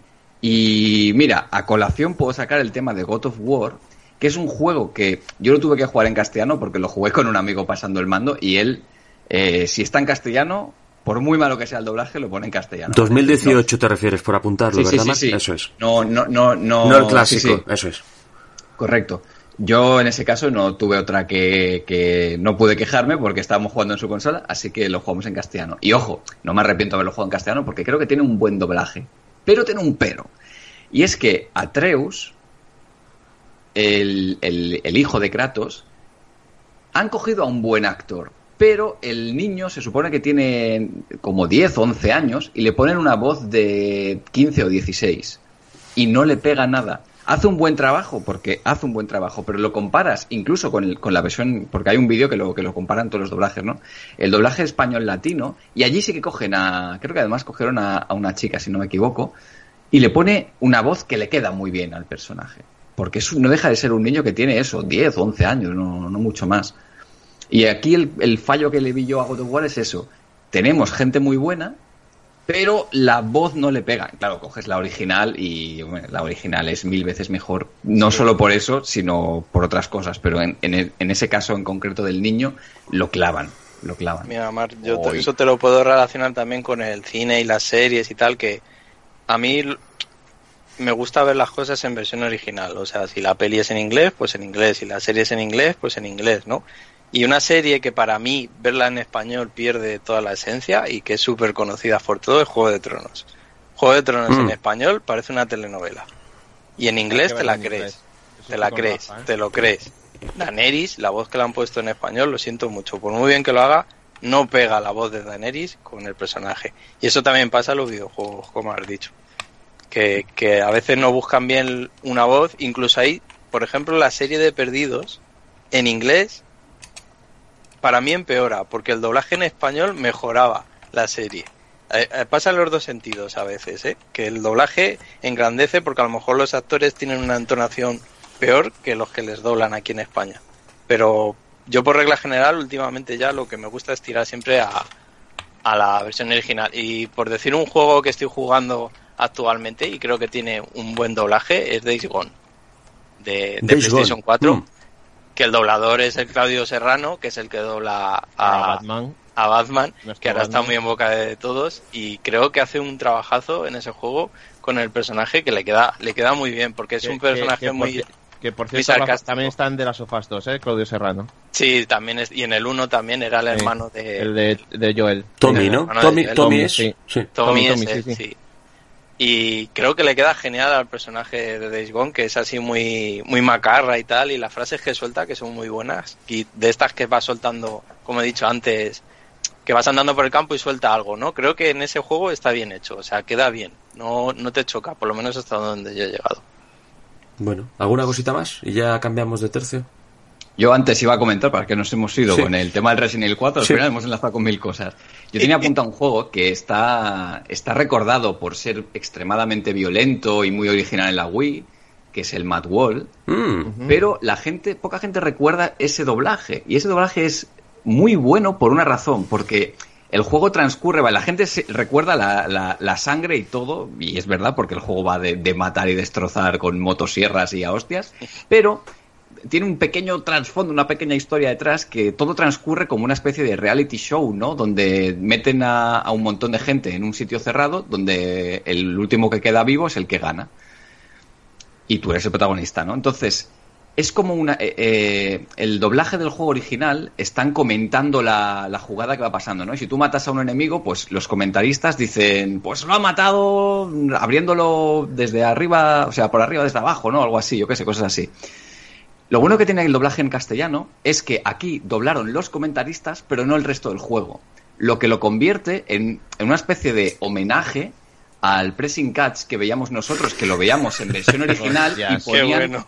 y ponían unos comentaristas doblados, ¿vale? Como el Entonces, humor amarillo. eh, Sí, algo parecido. Sí, sí. Entonces, Matt Wall consigue ese efecto de. Parece que estés viendo un, un- un programa de televisión tipo Pressing Catch, pero de violencia extrema, porque se escuchan las voces de fondo del protagonista en inglés y los, y los enemigos muriendo también gritando en inglés, pero los comentaristas en están en castellano. Y encima hicieron un trabajo muy, muy, muy bueno de localización, con los chistes y todo bien adaptados. Se nota que, o sea, yo creo que los que estuvieron ahí disfrutaron haciéndolo, porque los comentaristas además son... O sea, es que no, no, no puedo encontrar ningún ejemplo para, para, para que lo entendáis, pero bueno, el que lo haya jugado lo, lo sabe.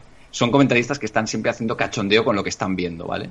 Y, y queda genial con el juego, es perfecto. Creo que es un juego que a mí me chocó mucho cuando lo puse y vi que eso estaba en español, como me pasó con el Máximo. Son de estos juegos que dices, "Ah, no, me lo, no me lo esperaba.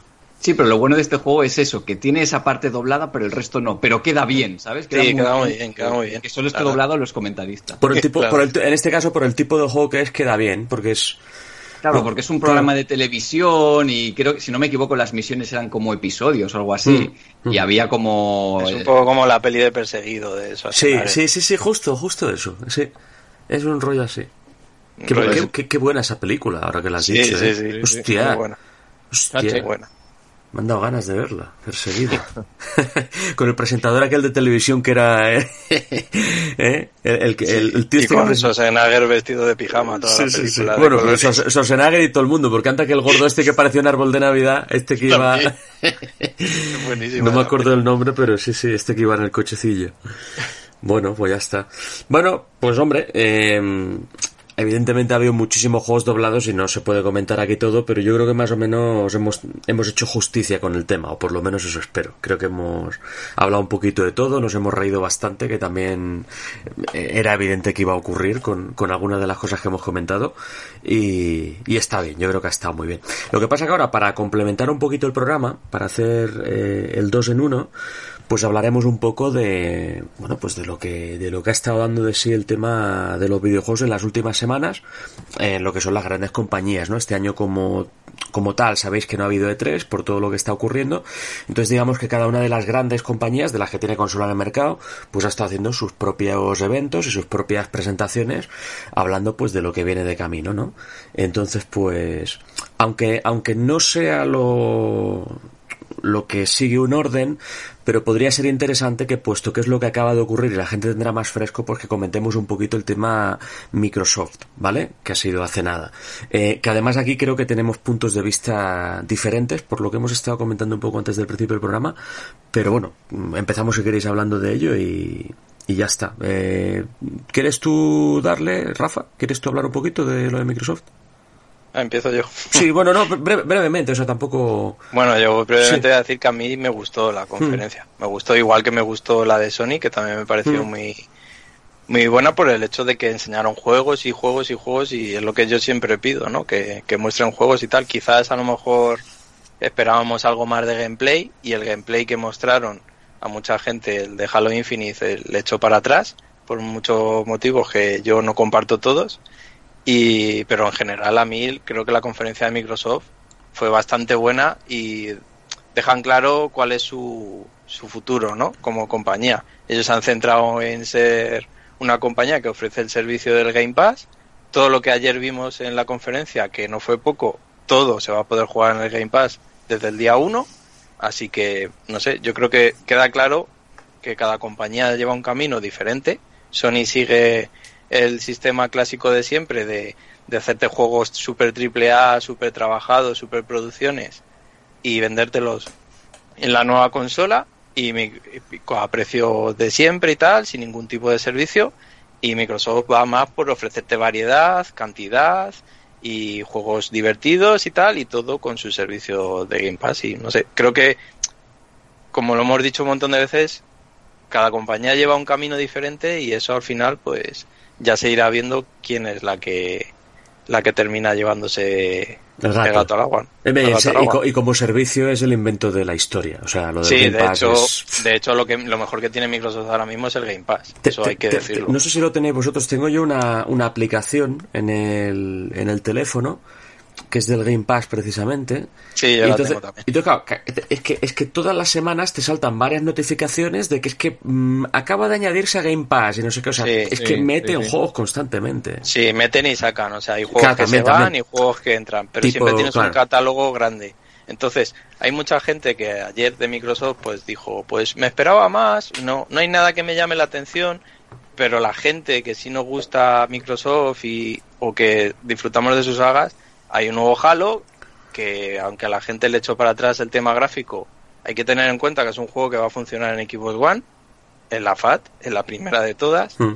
Es un juego que es un juego de servicio, o sea, no es un Halo de toda la vida, es una cosa diferente. Van a ir mejorándolo. De hecho, la- lo de ayer no tenía la tecnología de ray tracing y se la van a poner más adelante.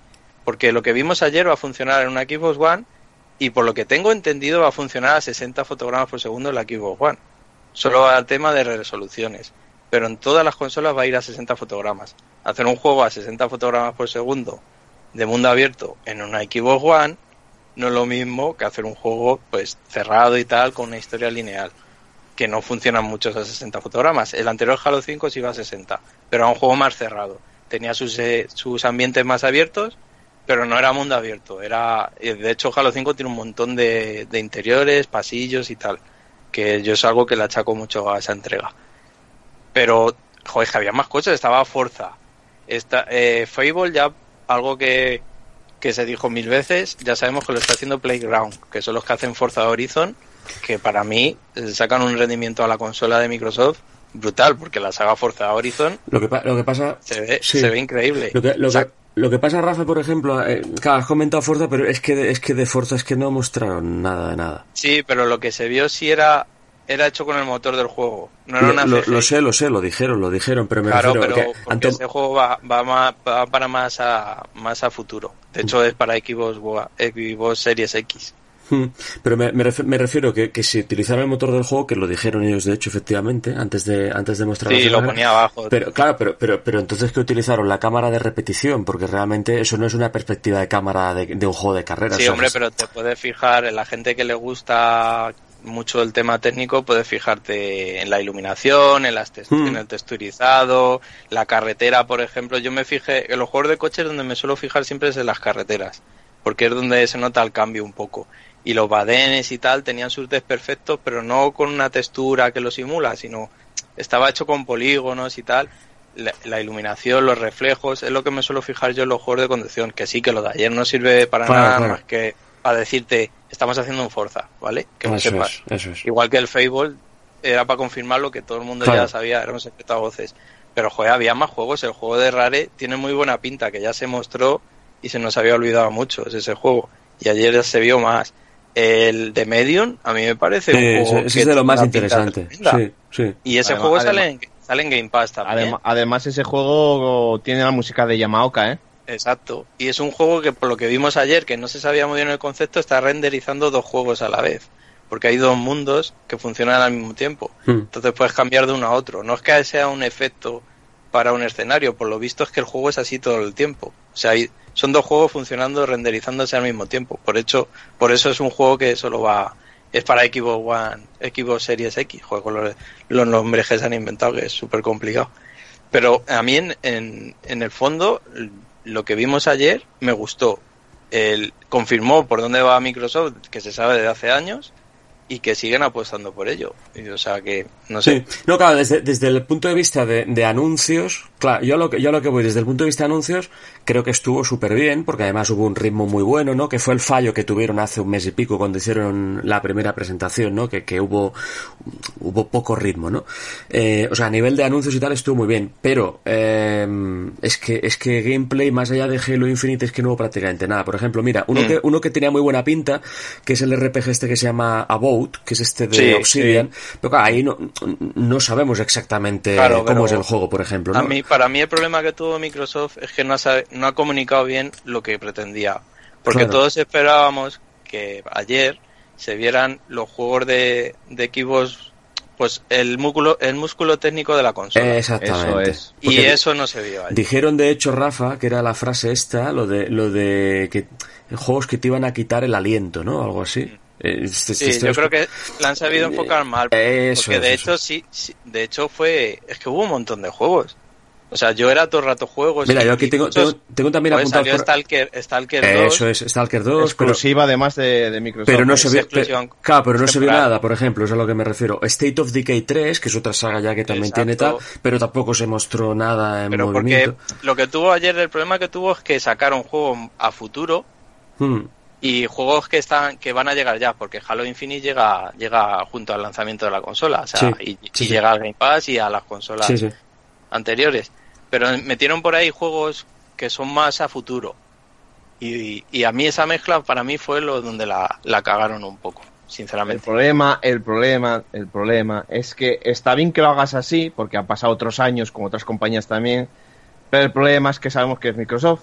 Y Microsoft, pues, eh, parece que ser que la gente está más encima de ellos que con otras compañías. En plan de que, como hagan un mínimo mal, eh, los vamos a poner a parir. No estoy de está- acuerdo, Adri, porque con Sony, con Sony pasa igual. ¿eh? Con Sony pasa igual, Rafa, Y pero con Nintendo pasa igual. Y eh, con ojo, Nintendo creo que pasa peor, ¿eh? Creo yo. Pero Yo creo Nintendo que cada vez que hace uno una conferencia siempre están los que a nos decimos a lo mejor nos ha gustado, sacamos problemas, porque siempre hay problemas. Claro, claro. Claro. claro, Pero luego están los que vaya mierda, vaya mierda. Y para mí vaya mierda... No, para nada, no, hombre, sido, eso no, ¿sabes? eso tampoco. Parece, a mí me parece muy lícito que me digas, mira, es que estos juegos no son para mí. Vale, pero no Claro. es una mierda. Claro, Porque a mí, por ejemplo, el gameplay de Halo que no le gustó a nadie, a mí me puso los pelos de punta, pero es que a mí me gusta esa saga. Entonces, yo comprendo que van a hacer un juego de mundo abierto con uno de mis shooters favoritos, lo van a expandir de una manera que no se ha hecho nunca, y entonces yo pienso en las, en las posibilidades que puede dar. A Pero ver, no, yo, ayer yo- se fijó yo la quiero gente decir algo, a- a- yo quiero decir algo en esto, eh, no Sí. sé los demás que opinaréis, pues bueno, ayer lo estuvimos debatiendo Rafa y yo en el chat, Sí. en el, en, en el WhatsApp. Eh, a ver, yo para mí, yo sé que es un juego de servicio y muy probablemente el juego mejore mucho con, con el tiempo. Y de hecho, dicho lo, he visto, lo he visto luego que le van a meter el ray tracing y tal. Sí. Pero lo mostrado de ayer, yo creo que fue una cagada. Y es que mucha gente está es- eh, compre- eh, comprende lo mismo. Para mí, el gameplay ha sido muy soso, que vale, que puede ser que, que Halo sea así. Pero yo, por ejemplo, eh, siempre que veo gameplays de Halo 4 Reach, me da mucho más atención de lo que, de lo que vi ayer. Ojo, repito, puede ser que el juego luego mejore la hostia. Pero, Pero entonces no lo yo pero entonces- pero entonces no lo- pero entonces- Pero, pero entonces no lo muestres ahora porque, porque no estás vendiendo bien la, la nueva generación. Claro, o sea, es es que que el problema fue... esa es la cuestión. Yo no sé si es problema de Microsoft, de que no ha sabido hacerlo, o problema de que la prensa la ha interpretado mal, que también puede ser. Que el músculo de Microsoft en realidad fue que tú con un servicio vas a jugar a todo. Y en verdad entendimos ser también, el sí. músculo de tal. También hay que entender que las consolas nuevas, el salto gráfico, mm, va a ser pues como el anterior. ¿Qué pasó al principio de la anterior generación? Sí. Cuando empezó, que todos decían, es no se nota, vaya, Bueno, vaya pero claro, es, es que esto pasa siempre, Rafa. O sea, claro, ¿y, qué va, y qué inicio, y qué va- y qué va a pasar ahora? Es que es que es que Esto es de Sony, Play- Microsoft, gráficos de Play menuda, 3. menuda mierda de catálogo Gráficos de Play lanzamiento. 3, ¿no? Menuda Gráficos mierda de- de, la- Para de nada, catálogo para lanzamiento. nada. Como siempre ha pasado, señores. Sí, PlayStation en 2 Play 3, tuvo un primer año de mierda. PlayStation 3 tuvo un play- primer año de mierda. Siempre, siempre. Pues todo así. siempre. Y cuando alguien dice eso es un juego de Play 2 o un juego de Play 3 o un juego de 360, de verdad se, se le ha olvidado cómo funcionaban los juegos ahí. Pon tu juego en la 360 original o en la Play 3. Es que bajaban a 20 fotogramas todo el rato, incluso menos. Bayonetta Todos. 3. Esto, Bayonetta Incluso en Y ahora, hoy en día, se está buscando otra cosa. Se está busca- el- lo que se vio ayer funcionaba a 4K y a 60 fotogramas. ¿Que no era un puntero técnico? No, en ciertos aspectos sí me pareció que había cosas nuevas. Y yo que soy de fijarme en la iluminación, que lo dije ayer, Mm. vi viendo cosas nuevas. Lo de, lo de, lo de la, Que ese lo de juego la- funciona en, en una Xbox One. Y tiene lo que de ir a 60 iluminación. Rafi, lo de iluminación te lo compro, pero el resto es que había popping, tío. Eso, sí, eso hay que mirarlo. Eso Claro, hay que mirarlo mejor. claro, no, claro. no, por, no por nada, que puede haber popping, por supuesto, puede haber En todos Yo los me acuerdo, eh, no sé qué tráiler fue así súper tocho, no sé si fue un The Witcher 3 o algo así, que bueno, la gente también le sacó fallos, que también había popping y tal. El problema es cuando te quieren vender Series X. Músculo técnico, me vais a Claro, flipar, no sé claro. qué, Pero vamos- es que no todo es gráficos, es que ese es el problema. Que ya Han lo han sé, dicho, es que, es que es no que- es todo gráfico. claro, Es que Ah. no por supuesto que no todo es gráficos, el problema Pero- es que es Halo, que es la vaca sagrada. Que Halo Reach, el arma, se ve mejor que Halo Infinite. a ver. Es que tiene más detalles el arma No que. tiene que- más detalle. Es que estáis muy equivocados y tenéis un problema con muchas cosas. que Una no, cosa es cuando haces ver, un ver, yo, no cuando puede- haces un texturizado falso.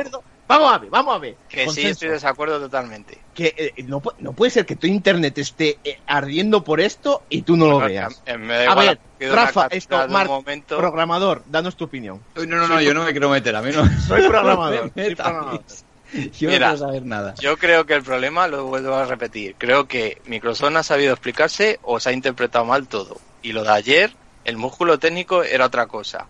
Músculo técnico era que eso funcionaba a 4K 60 fotogramas. Y no hay ningún juego de mundo abierto que funcione así. Que sí que se veía, se podía ver mejor, Pero- claro que sí, pero- pero, es que ya, la- ya lo han dicho, ya lo han Pero dicho. Rafa, pero Rafa, claro, claro, pero, pero claro, no, no, sí, yo estoy de acuerdo, pero eh, estaremos de acuerdo en el mérito tremendo que tiene que un shooter eh, y además una saga tan importante como esta se lleve al mundo abierto con todo lo que eso implica, porque lógicamente, como tú has dicho hace unos Abierto minutos, juego servicio, va a Claro, ser claro. va a ser un Destiny. Perfecto, sí, sí, pero perfecto, claro, o sea, pero, pero el mundo abierto entendemos que implica que, que no puedes ir al mismo nivel de scripting que en un juego que sea pasillero y tal, entonces por tanto el nivel de detalle también hay que bajarlo un poquito, Por ¿no? o, eh, un apunte, perdón, Sí. Miguel. Eh, se su- creo, se supone que es única carga, ¿eh?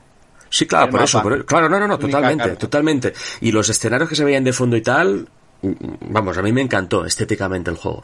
Pero, pero a lo que voy entonces es, po- ¿por qué Microsoft no intenta explotar y, y vender precisamente esa faceta? O sea, ¿por, por qué de entrada no te dejan ya claro precisamente lo del mundo abierto? Porque eso se dijo luego mucho Bueno, de... eso, es, evi- eso es evidente, Miguel, si estás viendo el juego que es de Bueno, mundo abierto. bueno, es Te evidente. el rato enseñando. Bueno, es el evidente. Yo, yo, yo, yo soy una empresa y, y yo tengo que vender mi, mi producto. O sea, yo tengo que yo, yo no puedo dar nada por evidente. Es decir, Yo creo que han, peca- han pecado honrados. Quisieron mostrar Puede un gameplay ser. del juego tal y como está, porque además ponía demo debajo. Te- o sea, te- te debe lo- ser te lo el compro juego eso. que iban a tener en el E3, en los stands. Claro, seguro, puede, claro, la puede, puede ser. O sea, eso, te- eso que has dicho te lo compro, ¿no? Pero, pero yo a lo que a lo que me refiero es a, a nivel presentación, a nivel vender una nueva generación, que es, es lo único a lo que yo me estoy refiriendo. Sí. Creo que un juego de este estilo, o sea, un shooter me refiero, de mundo abierto, que eso tiene un mérito muy gordo, y ti- tienes que dejar claro y, ti- y tienes que, que decir, no, es que mira, desde el principio, o sea, desde lo, al, al segundo 5 tienes que decir, esto es mundo abierto, lo cargas todo de una vez, y esto es lo que tenemos. O sea, no puede ser que, que muestres lo que comentaba Adri y tal, que se empiecen a ver ahí las, las escenas de, de disparos y tal, porque claro, porque eso evidentemente se queda corto con lo que la gente espera de una nueva Sí, pero generación. eso, por luego, ejemplo, luego creo otro yo. error garrafal para mí fue la, las capturas que, que Sí, lo de las distribuyó capturas- 343 lo de Industries. Hostia, sí es que claro, ahí Que fue, la- ahí fue el meme explotado, ¿eh? que las capturas son muy malas, aunque Son la que hay de la que hay de la cara del, del enemigo así que le está dando con la Es escopeta, buena. esa esa, esa no, es, no es oficial, ¿eh? Ya. Esa no es oficial. Esa no es Esa oficial. la- Esa la ha hecho la gente. En Sí, plan esa a mala leche gente, porque hombre. hay circulando por ahí una de las sofás 2 que hay un personaje que tiene el Sí, pelo sí. claro. Que Sí, eso, sí. si te pones a mirar cualquier videojuego, le encuentras esas cosas. Hombre, claro, todo videojuego tiene fallo, como es por supuesto. Pero igual que Microsoft la ha cagado ahí en con Sony cuando enseñaron el Spider-Man, fijaros la que se lió. Sí, también. sí, sí, sí, Por sí. eso Sí, te digo que hay un problema Sí, sí. de comunicación de las empresas, Mm. que no saben, todavía no llegan a comunicar bien sus productos. Aunque yo creo que Microsoft ayer, de en verdad lo que te quería vender era el Game Pass. Ellos quieren que Sí, tú, tú sí. les pagues el Game Pass, de hecho han subido un 65% en, en beneficios con los servicios del Game Pass Microsoft, o sea que están ganando pasta, que no es que estén perdiendo dinero. Y ellos te quieren decir que tú vas a poder jugar a todo eso en tu consola que tienes ahora, quitando algunas cosas, que eso es lo que hicieron mal, porque Forza no va a ir en una Xbox One. Bueno, de hecho vi la lista tampoco. de juegos y solo un 30% de lo que se presentó ayer va en Xbox One. Claro. O sea, pero lo de ahí, la, Microsoft- ahí la han cagado porque Phil Spencer estuvo mucho tiempo en los eh, meses anteriores Hmm. diciendo Sí. que no nos preocupáramos, que la transición Sí. iba a ser lenta, no sé qué. Dos años dijeron, ¿no? Dos Y, a- años. y ayer, y ayer quedó claro que eso no lo van a hacer. Cosa que, mm, pese a que sí, puede traer mucha polémica, pero me parece sus- bien. Con sus IPs sí lo van a hacer. Porque Forza no va a ser para el año que viene. Y Fable tampoco. No, ¿sabes? ni de coña. Yo Vaya. te digo los juegos de Microsoft. Es verdad que The Medium es un juego de, de third party y ese va solo para Series X, igual que el de Cron, aquel.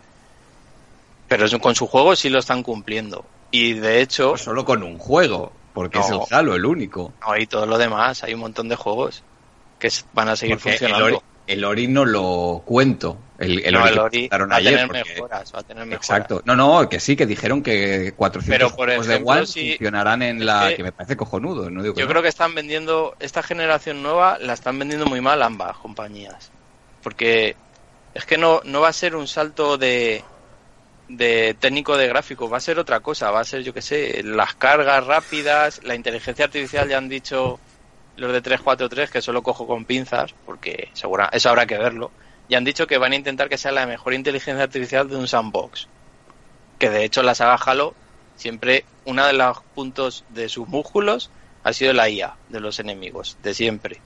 Bueno, Con eso- eso- 343 Industries no, no la ha sabido mejorar a lo de Bungie. Pero siempre el músculo técnico de Halo ha sido la IA, porque Halo 3, cuando lo presentaron, tenía mejor apariencia gráfica que cuando salió. Y le llovieron palos. Halo 2, cuando salió en Xbox, tenía una carga de texturas penosa, que tardaba segundos en salir. Y le dieron palos. Todos han tenido palos en su momento. Me parece ambicioso, o sea, me parece bien que, que, que, aspi- que aspiren yo- a eso, yo- o sea, creo, yo creo, creo que, es está que bien. lo, ha- lo han explicado muy mal. Y Ya, pero, pero, lo han explicado fatal. Hmm, Claro, no, pero me pare- esto que has dicho ahora de, la, de hacer la mejora IA, IA me parece, me parece que está muy bien. O sea, sí, creo- que eso hay que que es cogerlo con pinzas porque los desarrolladores Claro. te pueden prometer lo que quieran y luego ya veremos, ¿sabes? Claro. Eso hay que Claro, pero bueno, que me refiero es que es que una, una cosa no, no quita la otra, es decir, el, el hecho de que, o sea, a mí como servicio y tal, todo esto que estamos comentando me parece genial, de hecho estoy, estoy en la línea de, o sea, me gusta esto, pero, pero también luego hay una parte que, te- que tener en cuenta de, de qué es lo que estás intentando, estás intentando pues también vender una nueva generación y tal, que desde luego Microsoft tiene beneficios, pero más que nadie, a nivel, a nivel de, de cuotas mensuales, más que nadie, cobran. Pero es por- porque tienen un servicio que es el mejor. Pues eso hay que reconocerlo. Pero yo creo que luego hay puntos en los cuales si cumples también un poco o dejas claro también ciertas cosas, pues creo que es todavía mejor. O sea, es así. Y luego lo de... Sí, y luego lo de...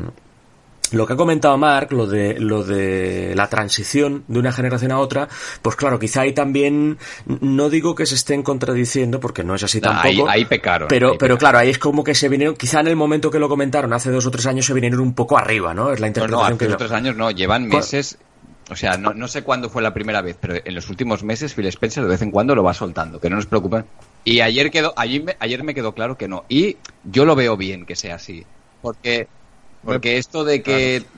A ver, yo entiendo que lo del Halo, que lo quieran hacer funcionar en Xbox One, me parece todo un detallazo, eso no lo voy a negar, pero y sin ánimo de, de abrir otra vez el polémico debate que tuvimos con la retrocompatibilidad, porque es, creo que opino exactamente lo mismo que opina aquella vez. Me parece un detalle. Pero si estás intentando vender un producto para, o sea, hacer un producto para la nueva consola que sea retrocompatible con la antigua, eh, no estás dedicando todo el presupuesto que podrías dedicarle a ese No, producto. ah, no, de hecho, Halo Infinite es uno de los juegos más caros de Microsoft. Ha valido 500 millones de dólares. Porque Sí, es porque que, se es rumorea, que- por el- se rumorea por que es el más caro de la historia. Es Sí, que- pero que no lo digo, tenéis que no lo digo por el concepto. O sea, el concepto entiendo que seguramente como Destiny, Destiny también fue carísimo. No, en eso, pero en es eso que estoy de acuerdo. hoy ha pero salido- todos tus esfuerzos, pero ya no hablo de presupuesto, de dinero, hablo de tiempo también y de todos los recursos que tienes. Ahora están destinando recursos a poder hacer ese juego compatible con Xbox One. Que vuelvo a repetir vale, que sí, me pero- parece todo un acierto y todo un detalle de cara a tu, a tu público. Me parece genial. Pero estás haciendo que el producto para la Series X, que es lo que tenías que vender ayer, Ay, ay, ay. Mm, Ay, ay. Estoy con- Mm, estoy con lo no. dejas un poco, no de lado, porque deja, sigue ver. siendo la mejor versión, pero Es que no, no entendéis que yo creo que es que se ha vendido muy mal tanto Microsoft como la prensa, pero si te pones a leer hoy todo lo que ha salido a colación de, de Halo Infinite, lo entiendes perfectamente. Ellos quieren traer nuevos jugadores a la saga.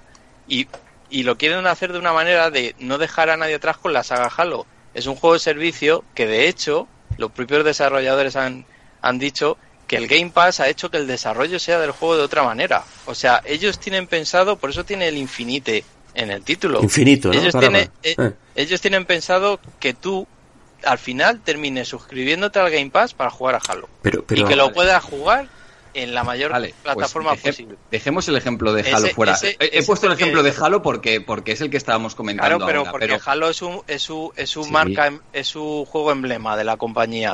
Y No, no, es que el sí, que que más sí. están potenciando. Si, lo, si tú te fijas más, cuando salga Series X, vas a poder jugar a Halo en la Xbox One, en la Xbox One S, en la Xbox One X, en la Series X, en la que se inventen y en PC. Todo pagando el Game Pass. Vale. Eso, Bien, bien, bien, vale, pues olvidémonos ese es de el- Halo. Ese es el motivo. Yo, el yo lo que yo quería, o sea, no quería hablar de Halo, quería hablar de esto que Es que a mí decía Halo me encanta, o sea, Sí, no, pero que quería hablar de esto que decía Microsoft de que querían hacer que sus juegos funcionaran también en las consolas antiguas. Olvidémonos de Halo, ¿vale? Que Halo ya he entendido que es un concepto diferente, pero aplicado a sus juegos futuros, cualquier Sí. otro juego. Por ejemplo, eh, Forza ya han dicho que no.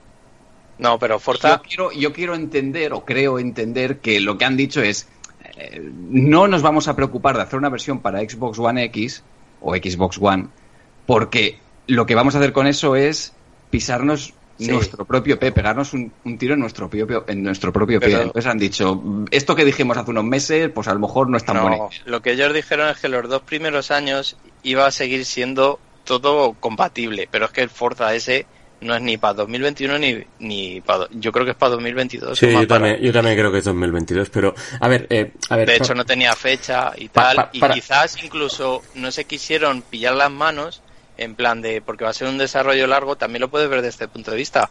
Pone Xbox Series X porque a lo mejor al final es para solo para esa consola. No quieren, pero a lo mejor luego al final sí hay una versión para, para la One, que le recorten el ray tracing, que le quiten efectos y tal, y al final termine funcionando, incluso a 30 fotogramas. Lo cual, eh, que es lo Hay que quería comentar cosas. antes, no sé si es una buena idea. O sea, Bueno, están destinando ya dinero veremos, a hacer una versión. Yo lo vuelvo a repetir, exactamente lo mismo que opinaba con la retrocompatibilidad. Me parece muy bien de cara al cliente. Pero si dedicas dinero a hacer una versión de ese juego Pero para una sí, consola, pero es que seguís sin entender por dónde va Microsoft. Microsoft tiene el Game Pass y el, para que el Game Pass funcione, contra más parque de consolas tengas, más gente se va a suscribir. Entonces, si quitas el parque de consolas ya directamente de Xbox One y Xbox One X, te estás cargando millones de gente que pueden suscribirse al Game Pass para jugar. Es que eso, es lo- eso es lo que está haciendo eso Microsoft. de, eso de millones lo cojo con pinzas, porque muchísima gente, nosotros no, porque nosotros somos los especialitos, pero muchísima gente cuando sale una consola nueva, se coge la nueva y la, Y andando. y la antigua fuera. Sí, pero es que eso es una cosa que está cambiando, es que es diferente. Y Microsoft está yendo por ese camino. Sony sigue en lo de siempre porque es lo que le funciona. Pero si a Microsoft, imaginaros que al final el Game Pass triunfa y tal, y siguen teniendo. ¿Tú, tú- tú te crees que Sony no va a sacar su servicio igual que ellos y van a empezar a hacerlo? Lo van a hacer.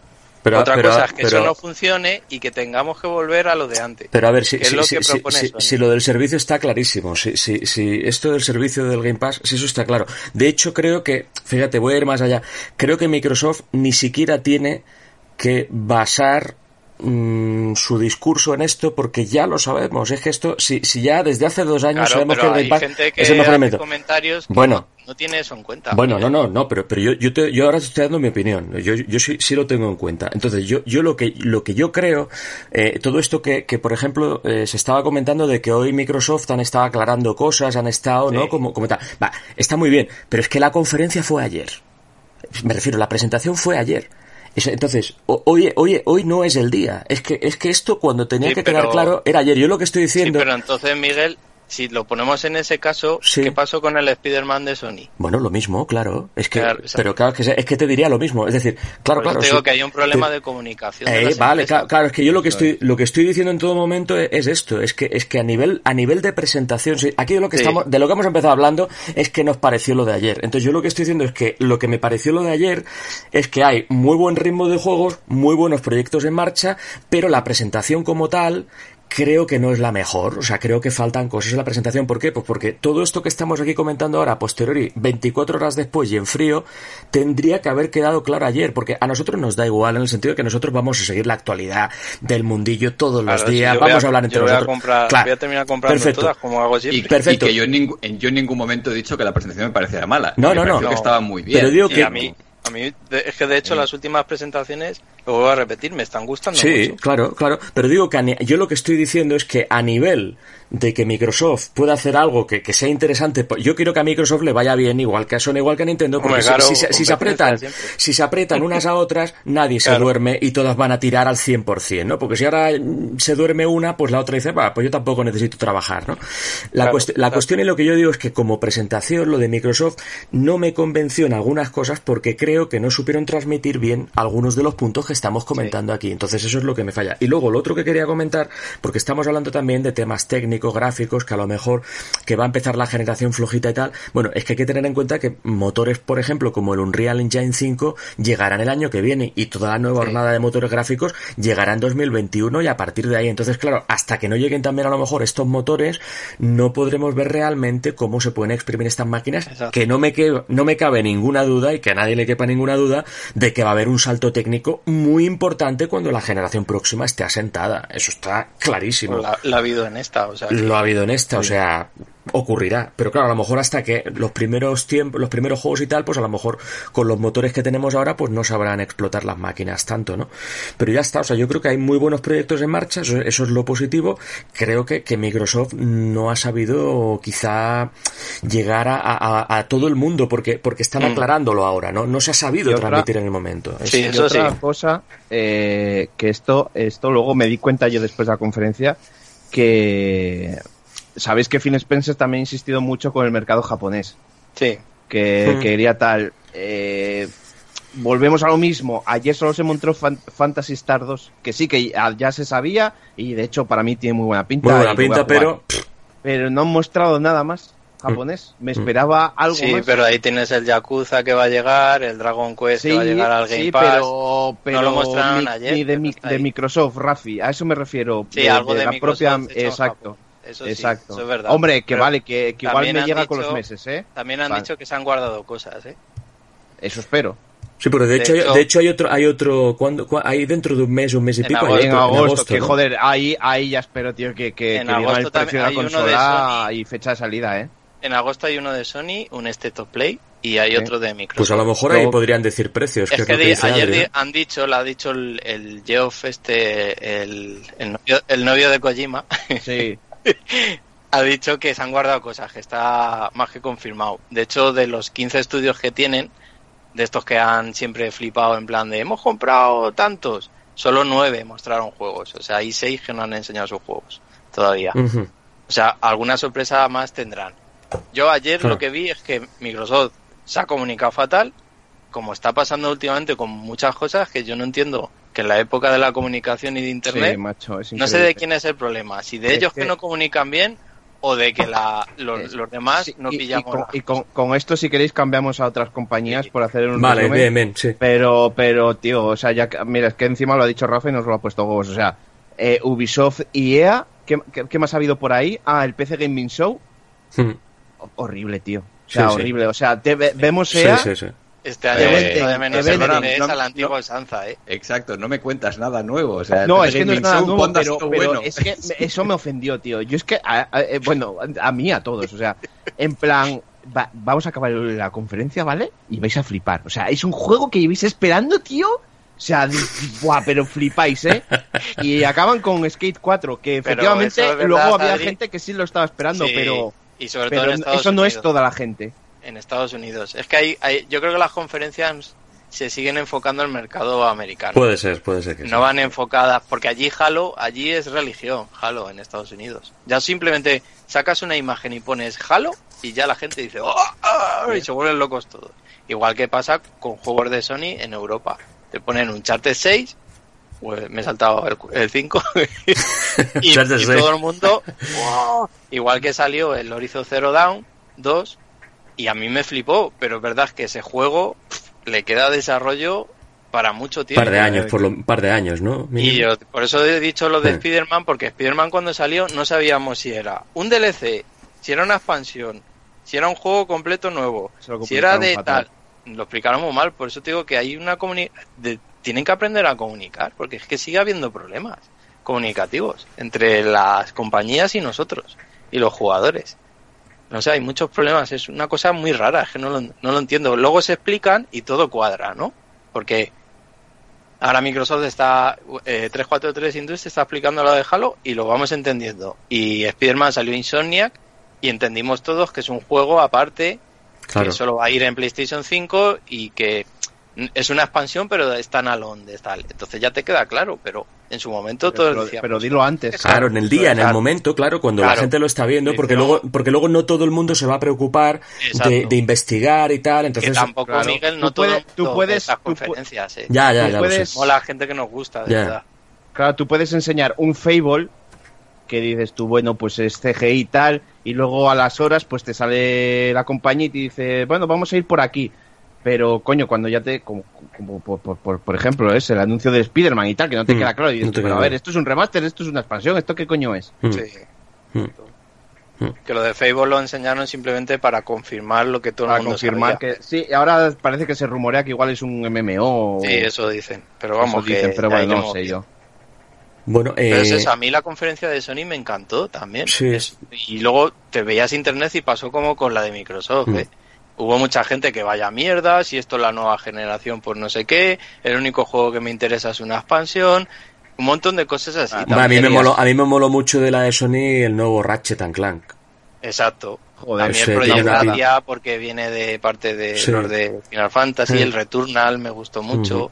El juego de, de Shinji Mikami, el Ghostwire. Ah, hostia, cierto. Tiene Sí, una señor. pinta, es multiplataforma, pero tiene una pinta La tremenda. fumada, sí, la fumada de, de Resident Mikami. Evil VJ, el Joder, 8, Resident Evil 8, Mm. tío. ah, buah. tiene una pinta asombrosa y el Gran Turismo que enseñaron en el 7, por ejemplo, Mm. a mí me encantó y, y le llovieron pedradas a Gran Turismo, que si se ve como PlayStation 3, que si no evoluciona gráficamente. flipada, ¿eh? Y es un juego que Gran Turismo 7 es lo mismo que le pasa a Forza, que no va a salir en el próximo año Claro, ni el para siguiente. nada, Es para nada. muy a futuro. Es para decirte que van a continuar con sus sagas predilectas. Habría que ver, en la, habría que, la- habría que ver en la pista, habría que ver en la pista marcando tiempos a, a los que dicen que Forza tal o que Gran Turismo cual. Habría que, habría que verlos en la pista. Al que le gusta tiempo. Gran Turismo, a mí que me encanta la saga de siempre, yo vi, coño, van a sacar el 7. Ya no es un Sport, es un Gran Sí. Turismo 7 con De su modo historia y tal. claro. Ah. Exacto, que es lo que a mí más me gusta de esa Sí, saga. sí. Pues genial, y, pero le llevaron pedradas también. Y Nintendo cada vez que hace una conferencia es la guerra mundial también, entre los Bueno, que lo ah, defienden. pri- primero, primero que la haga, ¿no? por favor. Sí, bueno, pero cualquier anuncio que ya, ¿eh? Nintendo siempre hay guerra. Y es que últimamente todo es una mierda, macho. Todo, ya todo estamos otra vez todo. igual que en 2013. El otro, día, el otro día vi el... Exactamente igual. Porque yo no, no lo había visto todavía y entonces, y entonces vi el, el, Nintendo Direct Mini, este que hubo hace unos días, Sí. ¿no? Y, y claro, me, me metí para verlo en español en el canal oficial de Nintendo España. Hostia, había, pero vamos, pero como un 80% de dislikes, pero... Sí. Pero tela, y, y lo pensé, digo, hostia, o sea, me refiero, antes de verlo pensé, digo, ¿esto qué es? ¿Que, que, que, que no habrán mostrado nada? ¿O que lo que han mostrado será peste? ¿O que es que dura muy poco? Y claro, luego realmente lo ves y claro, muy cortito y tal, pero bueno, pues dices, bueno, pues un Nintendo de 8 minutos, pues te da para esto, ¿no? Pues para un par de anuncios y ya está. Entonces luego me quedé pensando, digo, hostia, digo, ¿y el, y el número este de dislikes? Digo, ¿y esto? No sé, y es, es esto, es, es, es guerra, No tiene- guerra, no guerra tiene- de marcas, guerra de Que, marcas. sí, no lo entiendo porque, ah, porque me da mierda, no sé qué. Eh, a ver, hostia, Ya está. Shigimi, Shigimi Megami Tensei 3 HD que se ha anunciado aquí.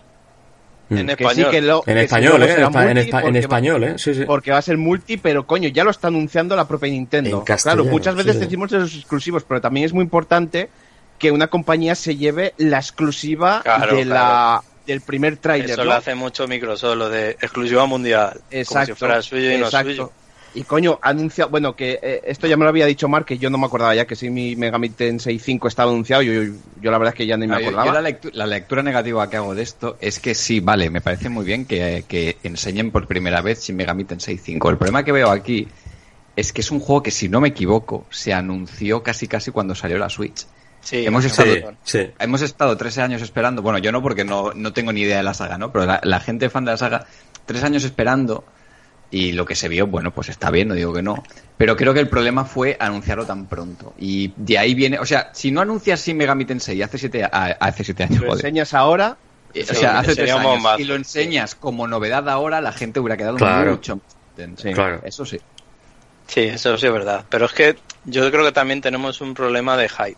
Que yo últimamente lo rebajo mucho. O sea, yo voy a, a ver la conferencia sin esperar nada. ¿Os acordáis Mm. antes que hacíamos las quinielas? Sí. Van a enseñar, joder, ¿cuántas veces decíamos lo de Shenmue 3, el remedio No, pero eso era por, por reírnos un poco también, ¿no? Sí, Por- pero sí, al pero final te- te entraba un poquito de gusanillo. Claro, yo claro. todavía sigo esperando que, que Microsoft anuncie un día el Scale Bounce este. Ya.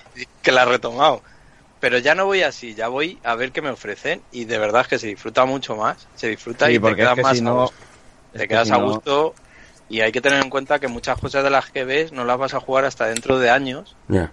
que a muchos se nos olvidan. A mí el juego de Rare se me había olvidado y ya lo habían anunciado. Yo, Yo- cuando lo vi ayer dije, joder, qué juego más chulo y ya lo habían anunciado. Yo Stalker 2, vamos, ni, ni me acordaba de que estaba Y en yo desarrollo tampoco. tampoco. o sea, yo que- cuando vi el Games Wall ese dije, esto es Stalker. Y me asombré y luego vi que ya se sabía que estaba. Y, pero Sí, sí, sí. No, sí. eh, Es que, a ver, el proyecto va lento porque al parecer hay. Bueno, ahora no lo sé, pero juraría que antes era muy poquita gente sí, antes era muy- haciéndolo. Y al parecer han retomado el proyecto y pues lo ha debido pillar Microsoft y. Claro, ahí yo creo que a ahí ha, puesto dinero para Sí. que lo terminen y tal. Y se ha llevado la exclusiva temporal de consola. De Stalker 2. Y luego, una cosa que también aquí, eh, a ver, relativo a Nintendo, que ya que hemos dicho lo del Direct Mini este, Nintendo tendrá que hacer algo en, en, en próximas fechas anunciando o mostrando alguna cosa, digo yo, ¿no? O sea, digo algo, alguna cosa porque- importante de ellos, ¿no? Que- Bayonetta 3 y todos esos. A mí Porque me queda la Switch está duda- coja ahora, ¿eh? A mí me queda la duda de este año, si no hubiera pasado todo lo que ha pasado del COVID y tal, Sí. si realmente el COVID ha frenado los planes de Nintendo o es que Nintendo directamente este año lo tenía un poco... O la ha venido de cierto- puta madre, dilo. No, no, no, pero sí, sí, no claro. hater. El no, a ver, que, es que sabemos cómo es, va muy a su bola. ¿Habéis visto? ¿habéis que visto de hemos que olvidado que el, el Paper Mario, que ha salido hace poquito, eh, este juego se anunció casi casi de un día para otro, porque ¿qué se anunció? ¿En mayo? En mayo, por ahí, sí, en Verdad, mayo, sí. O sea, ese juego lo tenían preparado, o sea, ese juego no lo han hecho en dos días, eso está claro, eso llevan tiempo haciéndolo, pero claro, yo tengo la duda de, ¿esto lo tenían planeado para un direct? ¿O, o lo han anunciado? ¿O ya tenían planeado...? Yo qué sé. Es que, es, es que la situación de Nintendo es muy, muy rara ahora, no, no sabría decir exactamente Sí, van- qué, van qué muy les está pasando. Pero es lo que hemos dicho, ¿dónde está el Metroid nuevo? ¿El Bayonetta 3? No sé. Eh, Es, es lo mismo que el Shin Megami Tensei 5, quiero decir, Es son que juegos encima- que anunciaste en su ¿De momento. los qué, de, qué, de, qué, ¿De qué año es el anuncio de... O sea, el, el logo este de Metroid Prime 4, ¿de qué año es esto? 2017. Eh, recordaros cómo se puso la gente y era una, era una imagen 2017. nada más. Ah, eso eso sí que era humo, literal. Son tres años. es ya. humo, Sí, pero, a la, pero- pero la Bueno, gente no, fan o sea, ya sabe que están Claro, trabajando en él. claro, yo, yo siempre lo he dicho, a mí el humo me parece bien, yo no tengo ningún problema. El problema que ha tenido No, ese juego es, también. bueno, pues, bueno, eh, un poco redundante, ¿no? Pero el problema que ha tenido es el problema de, del desarrollo, que lo han pasado a otra compañía y tal, porque no acaban de estar convencidos y tal, y se ha retrasado. Pero es que aún así yo creo que ese juego tampoco habría salido en 2018 ni en Pero, 2019. pero luego, luego, tío, los cabrones, es que me cago en la puta. Nintendo Direct Mini para hoy. Y va Platinum Games y, y te ponen post de, de Bayonetta en Instagram. Y dices tú, buah, claro, ahí está lo que decía Rafa. Es mejor no hacerse hype, tío, porque luego pasa lo que pasa. Y Claro. efectivamente pasa lo que pasa. Ya- Y dices tú, ¿qué hace Camilla, tío? El hijo puta este. Vas a la conferencia y no hay Pero, absolutamente pero tú rastro crees que eso es casualidad que Camilla ese día ponga. No, no, yo creo que Camilla ha dicho. No, no vamos a, sabemos que no vamos a enseñar nada de Bayonetta 3, Pero la yo atención. pongo la foto igual Claro, para que la sí. gente entre a, mi- a mi cuenta y se monte. Claro, pero, claro. pero si yo creo, yo creo que Camilla es accionista de Nintendo, macho, que, que, que todos los putos días se compra algo en Switch, en- lo pone en Instagram, que le sigo, Camilla- y se compra como es tres trolazo. juegos al Es- día. Camilla es como Kojima, pero no sabe hacer bien el marketing. Yo lo, sé- lo hago así, porque Kojima vende humo, pero al final te da algo, ¿no? Te da algo. Pero el otro es como, voy a poner esto porque me hace gracia, ¿sabes? Ya verás la gente.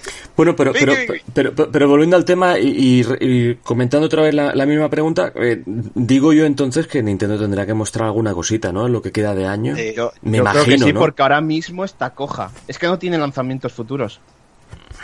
En este año, quiero decir, ¿eh? Claro, en 2020. Yo, o sea, eso es la- esa es la pregunta en realidad. O sea, en 2020 había alguna, hay alguna cosa prevista, algo de, Mark no sé si Hombre, sabe ver. algo. de la A propia ver, Nintendo, de la propia han Nintendo. tenido un bombazo indiscutible que ha sido Animal Crossing, eso lo tenemos Sí, clarísimo. sí. Pero yo dudo bastante que si Bayonetta 3 o Metroid Prime 4 fueran a salir este año, dudo bastante que Nintendo se lo haya guardado. O sea, quiero decir, que No, si, yo- si- yo- eso si es fuera a salir en octubre, el Paper Mario, quieras que no, es una saga minoritaria. Sí, ¿vale? Bueno, sí. tampoco, es, tampoco es que Metroid vaya a vender millones, pero bueno, como es Switch, ahora todo el mundo es fan de todas las sagas de Nintendo, a lo mejor vende mil veces más que el Metroid Prime 1, no lo sé. Pero, pero yo creo que esos dos juegos no van a salir. ¿Que tiene alguna cosilla guardada? Seguramente eh, sea algo parecido a un Paper Mario. O sea, una saga que no sea tan, tan, tan bestia como Mario o Zelda. Pero algo, bueno, de que Yo- está ahí. algo de Yoshi quizá o... No ¿Qué- lo qué- creo. ¿qué, po- qué podría ser?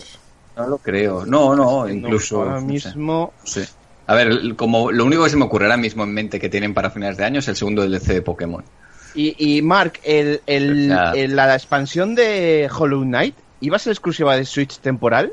En Puede ser, me suena a mí eso. Me suena a mí también que sí, pero creo que hubo un problema con la compañía que se les quemó la oficina o algo así. y- Hostia puta. Claro, Me es que suena- no se sabe nada, tío. Ya... es que este juego iba a salir en, en junio. Bueno, creo. también tenéis que tener en cuenta que va a haber game, Gamescom digital y quizás hayan guardado alguna cosa ¿En para agosto? ahí. Sí, Nintendo- justo cuando ver, yo, están- yo estoy seguro de que tienen que hacer un direct como Dios manda. O sea, de Nintendo 40 quizás en diría- minutos. agosto, y luego el Tokyo Game Show que también va a ser digital, creo. Sí. según tengo entendido, y también tendrán Sí, hombre, sí, sí, sí. O sea, que queda mucho, Sí, todavía queda mucho. Claro. Ahora tengo dudas, que ahora no me acuerdo si Nintendo nunca va a la Gamescom o nunca va al Tokyo Game Show. Creo que es al TGS. Donde no va es al E3, ¿no? Donde ya no iba. Bueno, montaba el Treehouse y la exposición, pero no hacía el evento, simplemente. No hacía la, la conferencia, mejor dicho. En el Pero escenario, iba, no, al, al E3 iba y tenía como medio Que eso E3 es otra cosa, ella. que nos quejábamos y había mucha gente que decía, yo creo que de aquí, no sé si lo defendimos Miguel y yo, que ¿Qué nos cosa? seguía apareciendo el E3, queríamos que, sigue- que fuera siendo como siempre. Había mucha gente que defendía que ya se podía hacer desde casa. Y bueno, hay que tener en cuenta que está el coronavirus y eso habrá afectado mucho plan Totalmente. de, de futuro y tal. Pero este año... Se ha eh, visto que se necesita un E3 sí o sí. Sí, Bueno, ha pero también ha quedado todo más- dilatado. Yo ya no sabía ni que Ubisoft hacía una conferencia Sí. y me enteraba por Adri que ponía que hacía directo. No sabía qué tal. Que ya ves Ha quedado todo como muy dilatado. Como Nada, muy- claro, no, no. Yo creo que es el problema, que ha quedado todo muy disperso. Si Sí. se hubieran puesto todas las compañías de acuerdo, mira, de lunes a miércoles esta semana lo lanzamos Sí. todo, a lo mejor hubiera sido más chulo. Sí. Pero sí, sí que es verdad que ha quedado muy disperso todo.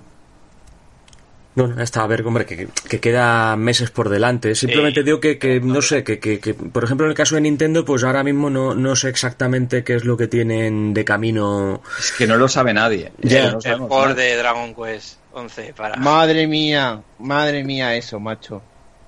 Eso madre me ha mía. dolido, ¿eh? Eso yo no sé Eso por qué. es que, es que, tío, Square Enix también, macho. Yo no sé Para- si... Square que- Enix parece Capcom, tío. Te da una de cal y otra de arena, tío. A ver, el motivo es que el Dragon Quest 11 este que va a salir, eh, empieza el Definitive Edition, que va a salir en todas las plataformas y va a llegar por primera vez a una consola de Microsoft, que va a estar en el Game Pass, es un port de la versión de Switch, teniendo el, el Dragon Quest 11 que salió en Play 4 para PC, que se ve mejor. Y él han decidido hacer el port de la Switch con el contenido nuevo y mejora la resolución y el frame rate, y ya está. Que eso se hace solo prácticamente.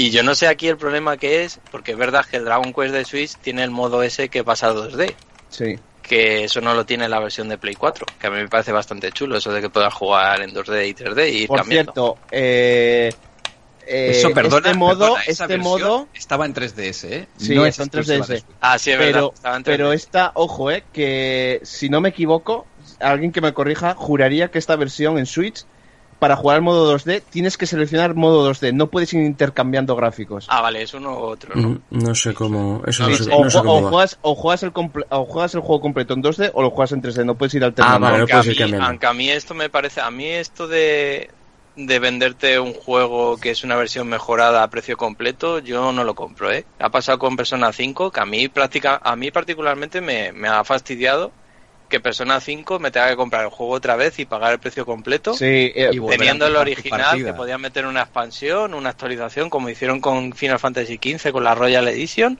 que la sacaron otra vez a la venta, pero si tenías el juego pagabas 10 euros y tenías todo el contenido. Y, y una a cosa, mí eso me pareció si, muy mal. si tienes el Y Persona encima el 5 y español.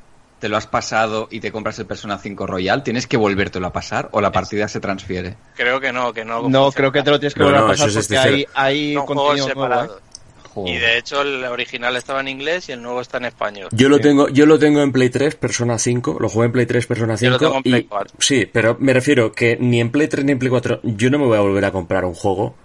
mm, Pero no, es que no tiene es sentido. que a precio completo no, claro, o sea, esto si estuviera yo que sé, que si hubiera salido a, a 30 tal, dices, bueno, me lo puedo plantear. Claro. Bueno, Pero- ya, ya está, a tre- ya empieza a estar a 30. No, ya, digo, ya no, claro, claro, ahora porque va bajando, pero digo de lo que fue el precio de salida, eh, hombre, pues como que no. Y con Dragon Quest ha pasado lo mismo, que al final es una versión mejorada y te la van a vender como juego completo. Es que en Play 4 va a salir como juego nuevo y completo, cuando tienes el Dragon Quest 11 por 15 euros. Por 11 15 euros y menos. Es increíble, tío. No tiene, Increíble. no sé, yo este, esta política de Juareni no, no la voy a defender nunca porque es que no, no, no le encuentro sentido. No sé qué les ha pasado.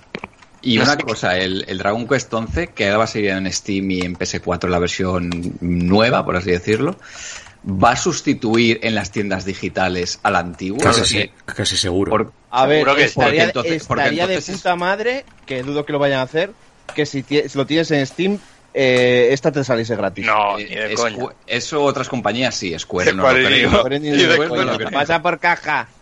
Ni de coña. Pero me parecería una guarrada que quitaran el antiguo y te- porque estarías obligado a comprarte el nuevo, que Claro. es más Hombre, no, caro. no, espero que no, ¿eh? Pero eso lo hacen siempre, Mars. Yo creo que eso, eso es lo que va a pasar, sinceramente. Sí, ¿eh? va a ¿Sí? pasar. Y, y de hecho es una versión peor, porque si es un port de Switch, no sé qué van a hacer, pero en verdad el Dragon Quest 11 en Switch se ve peor, o sea, tiene peor calidad. Sí, se ve peor, se Y, ve y peor. tiene, hablando de Popping, que hablábamos antes, uy, hay un vídeo comparativo del Sí. Dragon Quest 11 de PS4 y Switch y el Popping en Switch. Ey, que no creo que sea porque la Switch no puede, eh, creo que es porque es la versión que hicieron y punto, ya está. Es que es una versión Exacto. inferior, pero sí, yo creo que lo van a sustituir porque lo han hecho con todos los juegos. Por ejemplo, uno últimamente, el, ma- los Mafia, eh, con el Mafia lo han hecho bien porque si tenían los juegos originales, que en este caso era el Mafia 3 nada más, se sustituye por la Definitive Edition y te Mm. lo actualizan el juego, que a mí me ha pasado. Y- Y, y en los Steam Bi- los han los- regalado. Los Bioshock también lo hicieron lo mismo, Sí. los Darksiders también. Pero sustituyen, o sea, ya no puede, también. Sí, pero no en ese caso, el antiguo. Pero en ese caso yo recuerdo el Bioshock que lo sustituyeron, pero la versión del Bioshock remasterizada era mejor que la original, no era peor en gráficos. o Sí, sea, es eso lo que, sí. es lo que bueno, no me acaba de cuadrar. 3 en- Igual han corregido un montón de cosas, incluso bugs que había. Han corregido. Pero Sí, es que el problema de Dragon Quest es este, que la versión nueva va a tener peores gráficos que la pues, antigua. eh, entonces, si, va- si deberían, jugar, te vas a tener que comprar dejar- el físico. claro, deberían dejar la opción de, si quieres mejores gráficos, co- es que es muy, muy contradictorio, Sí, porque sí. si quieres Sí. mejores gráficos, cómprate la versión antigua, es muy raro. es- No sé, es no que sé. no tiene sentido. han Yo hecho- cuando lo dijisteis ayer dije, pero eso está confirmado y resulta que en la propia web de Dragon Quest 11 oficial hay un fact de preguntas y sí, sí, te lo ponen clarísimamente. Sí, sí, sí, Está sí. bien que lo pongan, ¿eh? lo agradezco, porque así no habrá sorpresas, pero me parece muy triste. Bueno, no habrá sorpresas para los que lo sabemos, pero alguna habrá que se la lleve, ya lo verás. Mm. Que bueno, que si quieres jugar barato, en el, en el Game Pass sale. Sí, cierto. Ah, una chorrada. Bueno. Ole, Tomás Rubio, coño. Grande, Toma- grande Tomás Rubio, ¿eh? Nos ha, Grande. Nos ha amenizado aquí el programa de una manera increíble, ¿eh? Yo Creo creo que que... deberíamos titularla así, Tomás Rubio. ¿Tú te imaginas que pongo de nombre del programa Video Podcast, ta, ta, ta, Tomás Rubio? Tomás Rubio. Especial Tomás Rubio. ¿Os imagináis que no se escucha? Bueno, pues un, un saludito para Tomás. Saludo. Saludo, a, ver, Tomás. a ver, que eh, otra vez hay que dejar claro. A ver, le hemos mencionado y está coña y tal porque eh, es que fue, fue, fue una leyenda. Es que las cosas como son. Hombre, Quieras o no. Él tiene, él tiene que asumir las consecuencias de haberle Exacto, dicho que sí a todo. El hecho de haber dicho que sí a todo, pues ahora, mm, 15 años después, te pasa factura en este, pro- en este programa, no pasa nada. Exacto. Pero bien por él, o sea, me refiero, joder, bien por él, se lo tiene que haber pasado increíble haber- habiendo doblado tantísimos juegos. Hostia. Y ¿no? tenemos que dar gracias que el nuevo God of War no está doblado por él. Porque claro, Claro. si iba cogiendo papeles, al final le habría tocado también y dentro de El niño de mayor. Hemos salido ganando. Hostia. No, por favor. Bueno, como, co- como siempre, un poco en el, en, el, en el ámbito del cachondeo que nos gusta mucho por aquí, por estas tierras, como sabéis. Y, Desde el respeto. siempre. claro, desde el respeto, pero bueno, hombre, si hay que echarse unas risas con alguien que, que queremos que viene a cuento, pues hay que, hay que hacerlo, ¿no? Así que ya está. Pues bueno, chicos, nada, que, bueno, está bien, ¿no? Hemos tocado también dos, como dos palos distintos hoy en el programa, el de los doblajes y también un poquito de actualidad para hacer repaso. Y ya está. Y bueno, y cuando llegue el próximo, pues si volviese a ver cosas de actualidad que comentar, pues también lo mezclaremos con el tema principal y, y no hay ningún problema, ¿no? Esperamos que haya mucho que comentar para el próximo programa. Ojalá que, Y los ojalá que- precios de las consolas. Claro, ojalá, ojalá que en el mes de agosto podamos saber ya, más que nada para ir echando cuentas, ¿no? Porque a lo mejor no falta tanto para que salgan las nuevas consolas y habrá que ir sabiendo ya cuánto van a valer. De hecho, en noviembre hay rumores, ¿no? De que Sí, pudieran final de- salir. Final de año, sí, sí. O sea, falta poco, faltan cuatro meses. Sí, no falta sí, nada. estamos, estamos ya, es mañana. Es que en agosto ya tienen que tirar que todo. decirlo, sí. No se atreven a decir precios, pero en agosto algunos se tiene que tirar a la piscina. ¿Será porque el, será porque el precio es alto? Será Yo- porque no no saben. creo, yo creo que tanto Sony como Microsoft están esperando a que a la otra ponga el precio para poderlo Pero está- poner ya un poco están enrocadísimas, están enrocadísimas. Nadie va a decir nada primero, ¿eh? Claro, claro, yo creo que al final uno, uno va, va a soltarlo, eso está Sí. claro. Qué cabrones. Bueno, No, Yo creo que va a ser como vayamos el día de, a comprar la consola y te vayas a la tienda y te digan, no, es que no sabemos qué precio tiene. Pues, Sí, sí. pues te doy un euro, yo qué sé. ¿Te imaginas? Sería Pero, pero dame la reserva de 20 euritos. Eso sí que sí. Eso dámelo. ¿habrá problema de stock cuando salga la nueva generación? Yo creo que Yo, por mi parte, que no cuenten conmigo, ¿eh? Yo no O sea, yo, por supuesto, las voy a tener, pero este año ni de coña. De hecho, No lo que sabía. eh, espero más Cyberpunk que las consolas. Noviembre, noviembre también, Noviembre. noviembre precisamente. Sí. Sí. sí, es cierto. Bueno, no queda tanto. Ya No, tendremos, no. ya, ya tendríamos No sé que estarlo jugando, pero... No sé si fue Microsoft o Sony que prometió que, bueno, o mejor, que intentarían que no hubiera, que no Falta. hubiera problemas de stock. Pero claro, eso ya no sé si está en su mano, ¿no? Porque como las industrias están como están por Claro. las circunstancias que... Claro, por eso lo viviendo. preguntaba, por eso lo preguntaba. A ver, yo, Pero- yo no suelo comprar nunca consolas de salida, yo creo que jamás lo he hecho. Con Dreamcast lo hice, con Dreamcast sí lo hice. Y, eh, y yo voy a esperar a ver cómo va, como siempre, pero al final, pues si me sale algo que me interesa y que solo lo puedo jugar en una, pues terminaré comprándola como me ha pasado siempre. Bueno, pues No ya tengo está. prisa. No, no hay que tenerla tampoco. Pues ya está, chicos, pues lo vamos dejando por aquí si queréis. Ha estado bien el programa y hemos echado unas buenas risas también, así que esperamos que la gente se lo haya pasado bien desde casa. Y nada, nos escuchamos en el próximo, así que ¿alguna cosita más antes de cerrar o, o cerramos ya esto? Eh, Tener cuidado con el bicho. Con el Tened bicho. cuidado con el bicho y por favor, si alguien de verdad sabe algo de Tomás Rubio, que nos lo haga saber en, en los comentarios, por favor, os lo pedimos. Tomás Rubio tenemos un Twitter que es arroba viciados podcast, pues si quieres No ponerte puedes escribir, no sé. Puedes escribir ahí, eso es. ¿eh? quieres decirnos algo. Muy bien, chicos, pues ya está. Pues nada, pues entonces cerramos el programa y un abrazo para toda la audiencia y también para vosotros tres. Rafa, Adrimarc, a cuidarse. Un abrazo. Un abrazo, chicos. Un abrazo, nos vemos pronto. Un abrazo y a cuidarse.